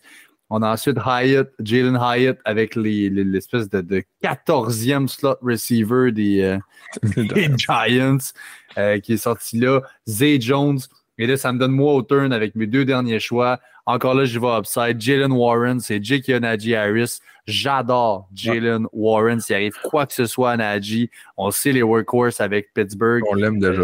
Puis on l'aime déjà beaucoup. On l'a vu sur le terrain. Il est écœurant, Jalen Warren. Et j'ai Jeff Wilson aussi. Des fois que euh, dans ce backfield-là, qu'il y a tellement de monde, je l'ai ramassé là. Ça, c'est un gars, c'est mon premier gars qui débarque pour des waivers au début de l'année. Mais je l'ai ramassé là en fin du draft. Ensuite, Van Jefferson, Jordan Love, Michael Mayer, euh, non pas le gars d'Halloween, mais bien le Titan des Raiders. Michael. Euh, et, Michael Gallup ensuite qui est sorti. Et on a ensuite Ty euh, Spears avec les, le running back des Titans. On ramène Sharp avec son dernier choix, donc au milieu de la 14e ronde on the clock. Je ne sais pas Spears ici parce que, écoute, c'est le running back derrière Derrick Henry. Est-ce qu'il va se faire échanger? Si les Titans ont un début de saison catastrophique, qu'est-ce qu'on fait avec Derrick Henry? Est-ce qu'on feature plus euh, Taji Spears? Le gars qui n'a pas de ligament dans le genou, fait que tu peux pas déchirer quelque chose que tu n'as pas, hein? Taji Spears euh, qui était dans ma mire, mais je suis allé avec euh, DJ Chark. Un peu un pic euh, la dernière ronde on joue pas de kicker, pas de defense, ça fait du bien un peu, mais en même temps, je me ramasse avec DJ Chark que je vais sûrement flusher, à moins que dans les premières euh, semaines, on voit que c'est lui qui reçoit le volume. Euh, je dois dire aussi, par contre, que le dernier pick, Mr. Irrelevant du draft, qu'on va nommer sous peu, ça aurait peut-être été euh, un choix upside ici aussi pour moi. Absolument. Juste après, Jerome Ford est sorti après DJ Chark que Sharp a pris. DJ Chark que Sharp a pris. Rendu après un heure et demie de podcast, c'est moins facile à dire. Chuba Hubbard ensuite est sorti. Chase Brown par après, le running back des euh, Bengals. Et Clyde qui est encore vivant. Clyde Edwards-Zeller qui sont là avant dernier choix euh, en 14e ronde. Et pour conclure le draft, Mr. Irrelevant, on a J. Trade Talk Now Gagnon on the clock. Marvin Mims, qui est un joueur que j'ai repêché en deuxième ronde aussi de mon dynastie cette année. C'est un joueur que je pense qu'en redraft vaut la peine d'être repêché. Tim Patrick vient de se blesser aussi. C'est un receveur du côté des euh, Broncos de Denver. Tim Patrick vient de se blesser pour l'année. On vient de libérer KJ Hamler. Euh, Marvin Mims est une recrue qui a été plus fort et plus rapide que Zay Flowers et de Jordan Addison aussi pour ce qui est des combines cette année. Il est sorti un peu plus tard, mais honnêtement, ce gars-là, c'est un peu un freak. Voyons voir dans cette euh, attaque revampée avec Russell Wilson, avec Sean Payton qui est arrivé là, qu'est-ce, va, qu'est-ce que ça va donner? Si on n'a pas le travail qu'on attend du côté des running backs cette année, peut-être que Marvin Mims pourra avoir un impact fantasy. Donc, euh, oui, Mr. Irrelevant, c'est Marvin Mims cette année. That's it. Donc voilà, mesdames, messieurs, ça conclut notre draft. Écoute, ah, on nomme nos équipes rapidement, peut-être? Oui, ouais, on va donner le recap du draft. Mais oui, effectivement, on vous le dit, ça a été long. On est au courant. On était content de vous revoir. Puis je pense qu'il n'y a personne qui va se plaindre. C'est du gros contenu. Je vais commencer avec Sharp. Sharp, vas-y avec ton équipe. Qu'est-ce que ça donne ton résultat? Euh, écoute, ronde par ronde, je suis allé Austin Eckler, Amon St. Brown, Jameer Gibbs, Justin Herbert et TJ Hawkinson en cinquième. Ensuite, dual running back, Rashad White, Jameson, euh, excuse, Javante Williams, Ensuite, run the wide receiver, Cooks, Flowers, Moore, Collins. Je termine ça avec euh, Tank Bixby, Tyler Higby et DJ Chark. Je suis allé avec Hero Wide Receiver. Je pense quand même, en fait, j'espère que dans Cooks, Flowers, Moore, Collins, on va trouver un wide receiver 2. Sinon, il y a quand même du potentiel de flex. Alors, je mise tout là-dessus. Ces quatre wide receivers-là, quelqu'un doit éclore. Je pense que ça va être Zay Flowers. S'il réussit, je ne suis pas à pied avec euh, Eckler, St. Brown, Gibbs, Herbert et Hawkins. Vraiment pas. Jay Gagnon, tes choix. Yes, euh, Justin Jefferson, j'avais le choix numéro un du draft, donc j'étais avec Jefferson. Euh, l'équipe la plus plate de tous les temps, préparez-vous, mais efficace. Chris Olave, Najee Harris, Miles Sanders, Justin Fields comme QB, Deontay Johnson. On arrive en septième ronde avec David Montgomery, Rashad Penny et Devon Ching, qui est un trio d'upside pour mes running backs. Je vais maintenant avec mon premier tight end en Greg Dolchich. Jonathan Mingo par la suite, Irv Smith en deuxième ronde, Zamir White et nul autre que Mr. Irrelevant pour closer ça, Marvin Mims, receveur des Broncos. Et Denver. J'aime beaucoup, j'aime beaucoup, j'aime beaucoup. Et voilà, on finit avec mon équipe à moi, donc avec le 12e, euh, choix euh, dans le draft. J'ai commencé ça. Nick Chubb, C.D. Lamb, Joe Mixon, Dicky Metcalf, Alexander Madison et Trevor Lawrence. Donc j'adore après ça. C'est que du upside en Quentin Johnston, euh, JSN, Jackson Smith and Jigba, mon grand chum, Elijah Moore, Brian Robinson, Adam Thielen, Sam Laporta, Jalen Warren et mon tout dernier, Jeff Wilson. My des fois que... My name is Jeff. Alors voilà, ça complète notre épisode de Mock Draft. On remercie beaucoup en Sharp. Merci d'avoir été avec nous. Franchement. Merci à vous autres, les boys. Grosse première, le début d'une épopée, ma foi. Ça va être assez écœurant. Merci. Je suis fucking hype de ce qui s'en vient pour nous autres, et pour vous autres, et pour nous autres, et pour tout le monde. On est tous contents. Euh, honnêtement, c'est de quoi d'immense. On est fiers. On a été, évidemment, on vous l'a dit, on choisit pas le premier du bord. On a été choisi. On a voulu être avec ces gars-là. Les gars voulaient être avec nous autres. Je pense que euh, c'est signe de grandes choses qui s'en viennent pour notre, euh, notre grande famille. Euh, encore là, merci à tout le monde d'avoir été là. On vous invite à nous suivre, à, aimer, à partager notre contenu. Évidemment, montrez-nous de l'amour. On est sur Facebook, sur Instagram. C'est maintenant toutes les plateformes de Trop Fort pour la Ligue. C'est là que vous nous trouvez. C'est là que vous allez nous donner de l'amour. Nos podcasts sont en ligne sur Trop Fort pour la Ligue exclusivement à partir de celui-ci, ici présent. On vous le rappelle. Euh, ah, c'est qu'on est content? Let's go. Let's go. Gros partenariat. Let's fucking go. Merci à tout le monde d'avoir été là. Puis on se reparle rapidement dans un prochain podcast. Ciao. Yeah.